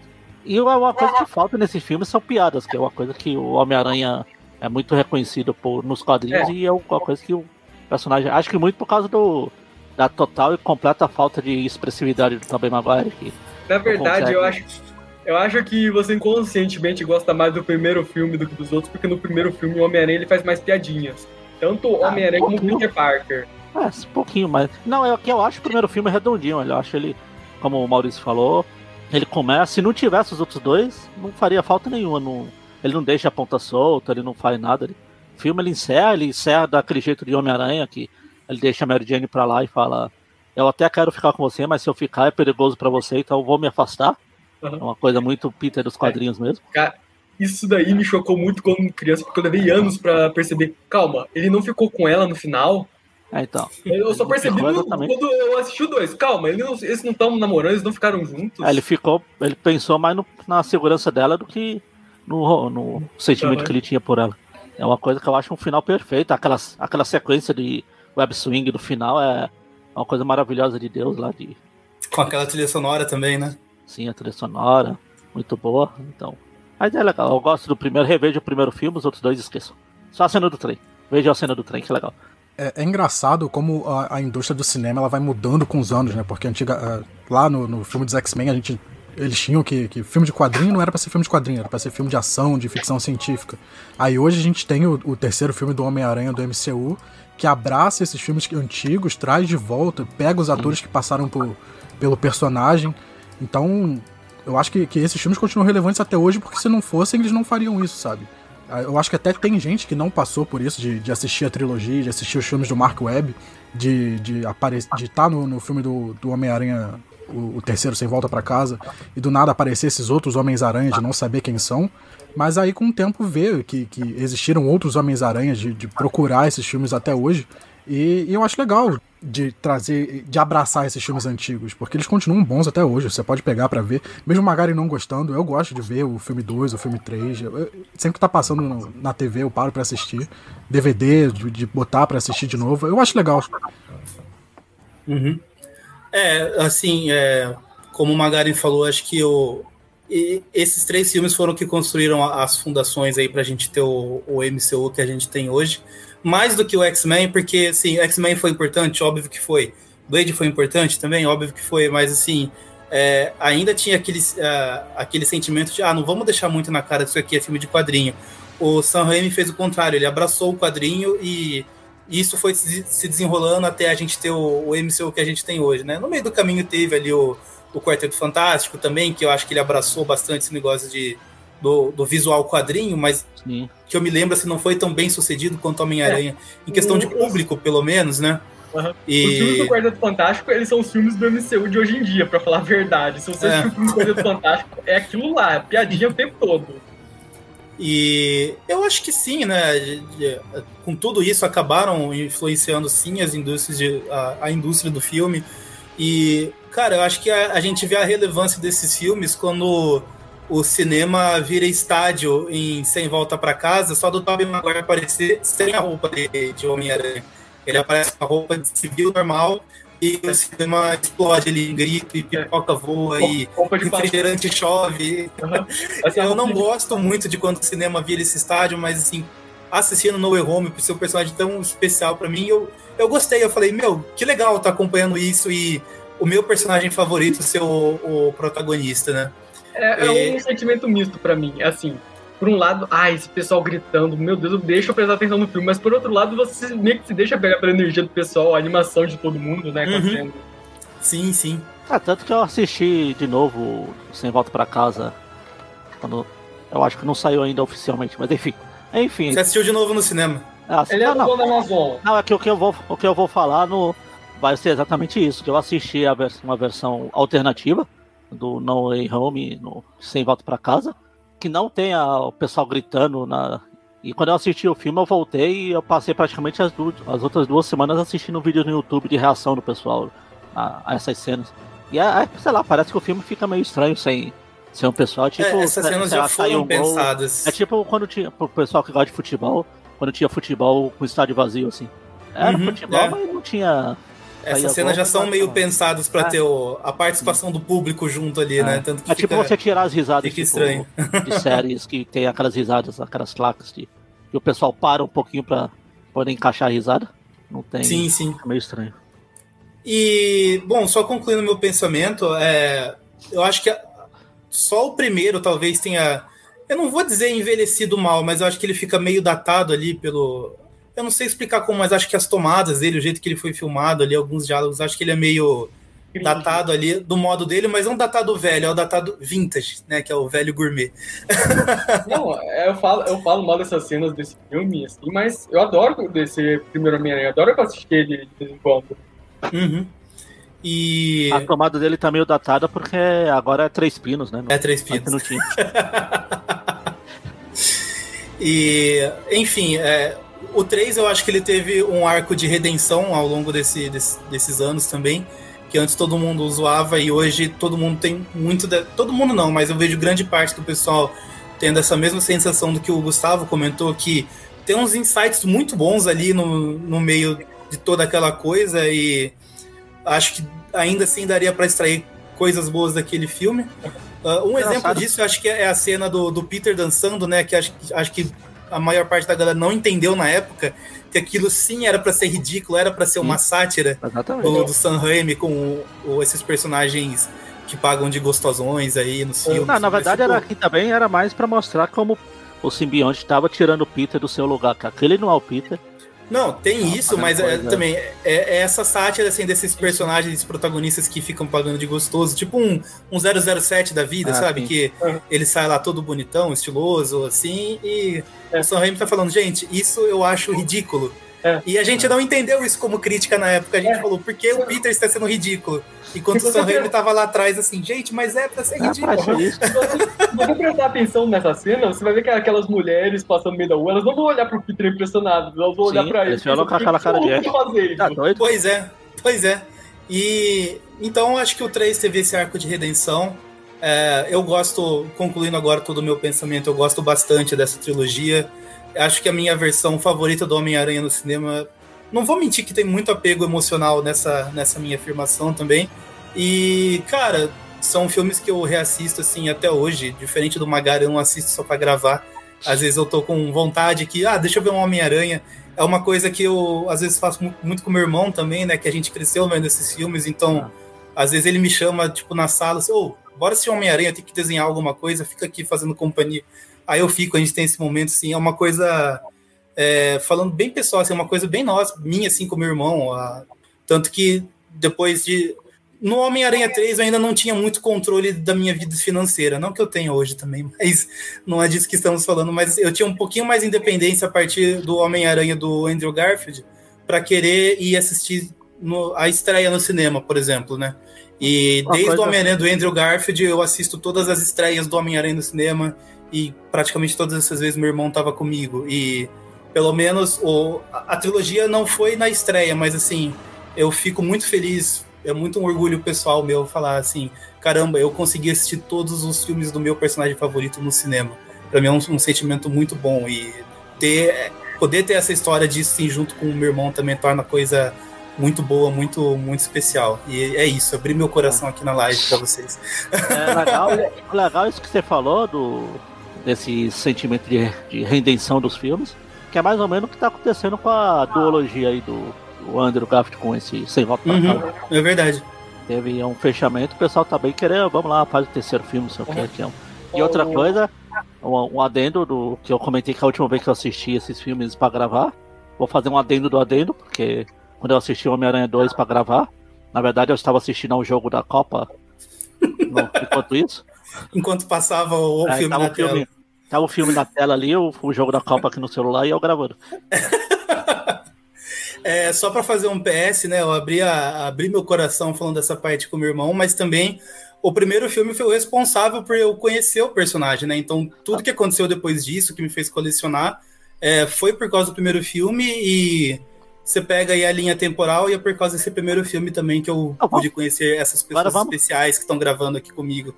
Esse pessoal do site que também considero bastante, considero bem, bem amigos mesmo. Então, oh, abro oh, meu coração aqui para vocês também. Para não, não, terminar o podcast nesse clima para cima, pra, saudável, esse clima piegas, vamos terminar respondendo essa pergunta aqui do Marcos Paulo. Põe na tela aí, o comandante Abilton. Me dá imagens. Para quem não pode ler porque está ouvindo o podcast, ah. o Marcos Paulo comenta aqui. Agora, vale a pena Homem-Aranha 4 com a volta de Sam Raimi do Maguire? Hahaha, pois muitos estão pedindo e o Sam Raimi disse que gostaria de voltar a fazer. E realmente está tendo muito esse papo. O Tobey Maguire falou que ele, ele acha que Sem Volta para Casa não foi o fim. O Sam Raimi falou, olha, se tiver uma história boa, eu topo fazer esse filme. E teve até um produtor dos filmes falando, ó, eu gostaria muito de fazer esse filme. É, posso, posso começar? Porque eu acho, eu acho muito fácil essa, essa resposta, sabe? Porque depois desse, desse meio tempo, né, que do fim do 3 e agora com o rumor da volta do 4, eu acho super fácil de fazer. Se todo mundo estiver disposto a voltar, tiver uma história legal, fazer é o mais fácil, sabe? O difícil seria pegar todo mundo, falar, vamos fazer de novo, por favor. Mas já que todo mundo quer fazer, é só, só fazer, sabe? Eu acho que agora que o Homem-Aranha tá velho, eu acho que a história tem muito mais potencial, porque isso é algo que é raramente abordado nos quadrinhos ou qualquer outra mídia até hoje. É uma coisa que se destacaria muito, mostrar um Homem-Aranha mais maduro. É, tem tudo para dar certo. Eu tenho um sentimento assim, é, para mim, se perguntar, precisa? Não, para mim não. Mas se fizerem, eu vou assistir? Obviamente, vou. Provavelmente na estreia com o meu irmão junto. Vou com a camisa do Aranha e tudo. Né? É, não, com, com certeza. Mas para mim, se for ver, não, não precisa. É. Por mais que eu goste dessa versão do personagem, assim, não. Acho que por mais que o 3 tenha ficado aquele final amargo ali, acho que não, não precisa. Uhum. Eu acho que né, volta pra casa deu. Acho que, por mais que eu goste mais da. Não falo da duologia, mas do primeiro filme também do Andrew Garfield. Assim como eu gosto do primeiro do Sam Raimi. Também acho que não precisa de um terceiro do Andrew Garfield, é. assim. Eu acho Mas que, aí que se é. fizer, que deixem o Sam ah, Raimi ah, trabalhar sozinho, é, né? Não, trabalhar. Eu, eu aí eu, aí o plot twist é que o, o Homem-Aranha 4 vai ser um crossover com o Venom lá do Tom Hardy. É, e, e, seria até interessante, né? Porque, só cortando um pouquinho, Gustavo, ah, tá. seria até interessante porque, a, a, pelo que a gente viu, né, do Sam Raimi, a parte que ele leu do Homem-Aranha lá dos quadrinhos é o Peter jovem, né? Teoricamente, ele não pegou muito essa parte do, do Peter mais velho. Então seria interessante, às vezes, se ele vai ler algum material para ter isso ou se vai ser uma visão completamente. Ah, chama, o, chama o São Deus Falco lá pra ajudar uhum. a escrever já era. Ah, o. Straczynski é. também, pode. São Deus Falco. Eu só queria comentar que eu acho que. Uhum. Eu só queria comentar que isso que o Magari comentou sobre o Sem Volta para Casa, acho que esse sentimento às vezes pode ser compartilhado com muita gente que, mesmo que não tenha algo novo, assim, o Sem, o Sem Volta para Casa, ele passou bastante esse ar de conclusão para esses personagens. Eu saí do filme pensando assim, cara, eu adoraria ver mais do Tobey Maguire, do Andrew Garfield de volta nos cinemas. Mas assim, se eles nunca mais aparecerem, para mim tá bom, porque essa conclusão foi boa demais pros dois. É, assim como o Aranha do Holland aí teve a conclusão agora, ele virou um outro personagem, ou efetivamente. Ele virou Homem-Aranha, né? É, virou efetivamente Homem-Aranha, mas se não tiver mais nada dele até agora, tá, é um filme, terminou. Que é, é como a gente viu. Os personagens continuaram vivendo a vida dele. A gente não tá assistindo, mas eles estão lá. Você viu o, Andrew fica falando de coisas que aconteceu, que ele perdeu, não sei o quê. O Tobey também. A vida desse personagem não parou porque o filme acabou. Eles continuaram vivendo a vida deles envelheceram, tiveram suas histórias. Então, mas acho que é como o Maurício falou, precisa, não precisa. Se tiver, eu vou assistir, com certeza. E eu é acho que eu só, não ia, eu só pensaria duas vezes se tivesse algum filme com Morlon, com, com poderes totêmicos, essas coisas. Vai Aí ter, eu, Magari, fica tranquilo que vai ter. Vai ter, vai ter. Mas eu não teoria ao Morlon aparecer nos cinemas, não. Ah, então não. É, vocês querem fazer alguma conclusão final? Alguém que abriu o coração? Final, alguém que abriu o coração, como eu fiz? Em Júlia, Júlia, eu quero, Júlia, eu quero um programa desse, igual a esse, com os 10 anos da duologia do Amazing Spider-Man. Eu acho que ele foi o primeiro foi lançado em maio também, em né? Julho. Eu olhei foi aqui em julho? Ah, então 6 tá. de julho.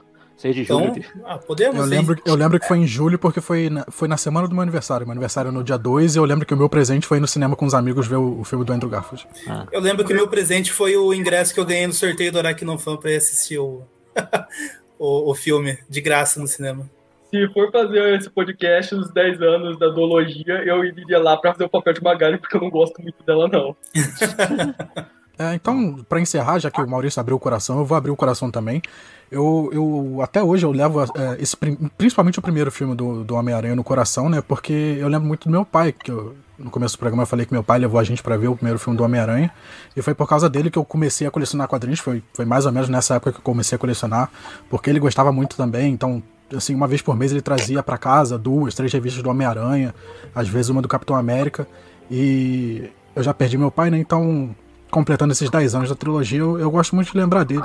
Então fica aí o memória. É, o... o Marcos de novo aqui falou que podia ter um Homem-Aranha 4 para mostrar a filha de 15 anos do Peter, do Maguire. Aí sim, aí eu apoio. Ah, só também uma abridinha rápida de coração, não muita, só uma abridinha de leve. Uh, eu comentei do Homem-Aranha 3 lá que quando anunciaram o Homem-Aranha, eu perguntei que diabos é o Homem-Aranha foi nessa época desse terceiro filme que eu descobri que existiam quadrinhos do Homem-Aranha. Então, assim, mesmo meio decepcionado com Homem-Aranha 3, eu acabei correndo atrás dos quadrinhos para querer saber mais do personagem, das origens dele, tudo isso. Acabou que foi isso que me levou a meio que me tornar, assim, eu até então era fã do personagem, mas foi depois dessa trilogia que eu virei fã, fã mesmo, como eu sou hoje. Uhum. E Magaren? Se você, você quer abrir vão... o seu coração ou não dá para abrir o que você não tem? Eu vou abrir. O primeiro filme é bom. legal, legal. Acho que pode fechar sim. é, então encerramos aí o, o nosso podcast especial sobre os 20 anos da, da trilogia do Homem-Aranha, ou como Magaren prefere a versão mais longa do título, os 20 anos do lançamento do primeiro filme da trilogia do Homem-Aranha. Exatamente. É, é legal, então. A gente queria ter mesclado aqui mais, mais pessoas participando com a gente. Uh, precisamos chamar pessoas até mais novas e mais velhas, porque esse filme atinge gerações diferentes, de modos diferentes, como vocês puderam ver aqui. Mas acabou que ficamos eu, o João e o Gustavo na mesma geração, basicamente, e o Magaren sendo o, o, o idoso do, do programa. O tio bem. Mas ainda assim, acho que é, é legal, acho que deu para ter uma noção aí de como como essa franquia, é, como eu comentei, atingiu uh, pessoas diferentes aí, em épocas diferentes da vida. Não, o pessoal queria até chamar pessoas críticas de cinema para assistir, mas preferimos deixar só o pessoal normal mesmo. não, me, não se misturar e... com a Só um detalhezinho importante aí antes de. Dois detalhezinhos importantes, na verdade, vai, antes de encerrar de vez. A gente falou que foi a base do MCU e teria sido mais ainda porque uma das ideias era unir os estúdios Sony e Fox para fazer um universo compartilhado, né?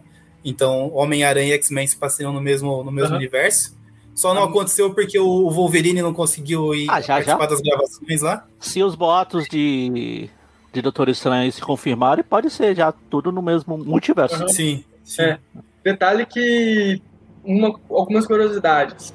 Houve uma tentativa de criar um multiverso já no Homem-Aranha 2, para quem não sabe, naquela cena que a Mary Jane tá correndo com o vestido de noiva, aparece lá o justiceiro lá no fundo. Mano, é um cara e... parecido com o justiceiro, pessoal, é outra coisa que o pessoal. Não, o pessoal eles contrataram o justiceiro mesmo pra fazer essa ponta lá.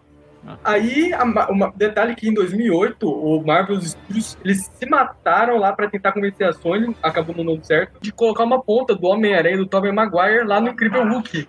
Na cena que eles vão para a Universidade de Empire State encontrar o futuro líder. A Carol ali tá falando que o cara que aparece lá naquela cena pífia e piegas e que coisa ridícula do Homem-Aranha com a Mary Jane correndo com o vestido de noiva lá, era dublê do Thomas Jane, não o Thomas Jane, efetivamente.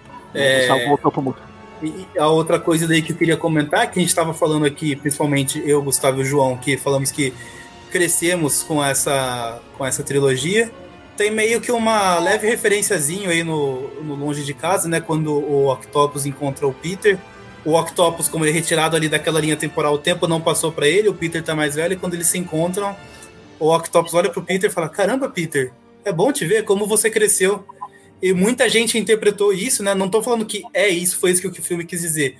Mas tiraram essa interpretação e depois que eu li isso, achei muito bonito e tomei como verdade, gosto de levar para mim também. Que é como se fosse o personagem lá da, representando a franquia, é, olhando os fãs que estavam até hoje ali no cinema e acompanharam desde a franquia lá do Sanheim até hoje, chegando para os fãs, olhando como se eles estivessem ali se vendo no cinema e eu estava falando: caramba, como vocês cresceram, hein? Então achei, achei bonitinho, achei uma leitura bonita aí da, dessa é. cena. Algumas então, das coisas mais geniais do mundo, elas às vezes nascem por acidente. É, sai é. dessas pequenas coisinhas aí. E é, e é, engraçado que é nesse mesmo filme que, quando o Octopus aparece e tira a máscara do, do Tom Holland, ele fala: Você não é o Peter Parker. Sim. Essa representou os fãs do Homem-Aranha um diferente. Essa representou o fã tipo Magaren, né? o fã lúcido, sim. Então é isso, gente. É, a gente vai ficando por aqui. Agradecemos aí aos ouvintes que passaram pela live hoje. Agradecemos a todos que ficaram, nem que fosse um pouquinho aí para acompanhar a gente. Manda pro seu amigo nostálgico, fã do Tobey Maguire, esse podcast no dia que ele for lançado. Uh, com o seu áudio, né, que você vai mandar também. Aí seu amigo vai ver você falando aqui junto com a gente. E até a próxima e falou! Falou! Tchau. Tchau, tchau, gente. Boa noite.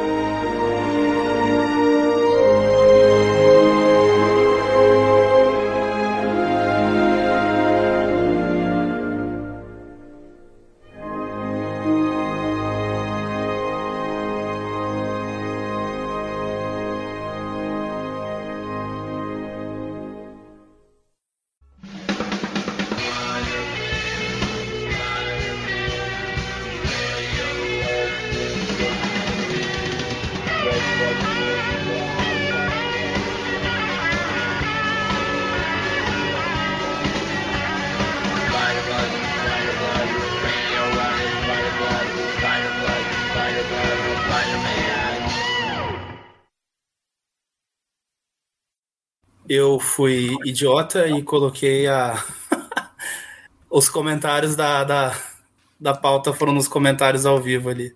Ah, que eu tava estranhando que eu tava aparecendo aqui. Quem sabe faz ao vivo! o pessoal vai ver a pauta aí. Ouvintes, vocês nem precisam assistir ao programa, vocês só precisam ler a pauta aqui nos comentários. A pauta livre. No momento que ele mandou e falou ficou esquisito e não apareceu no chat é. privado. Ai, não tem como excluir, né? Não. Que triste. Talvez vamos assim. Ah, vai assim, a pauta aí, vamos. Fludem, fludem os comentários aí e finjam que vocês não viram, né? É bom? É bom que vocês veem como a gente segue pauta bem. Pois é. Faça um bingo de quantas das coisas que estão na pauta a gente vai realmente falar. E quantas a gente vai deixar para lá? Quantas a gente fugiu do assunto? Como presunto? Hoje é dia do trabalho? É. Hoje é. Hoje é Ah, bom. Um Tá domingo. explicado aqui o comentário do Marcos Paulo da Silva, dia do Aracnofã Trabalhador. Ele já percebeu aqui que publicamos a pauta nos comentários, porque ele comentou aqui, ó, resumo da live desde antes dela começar.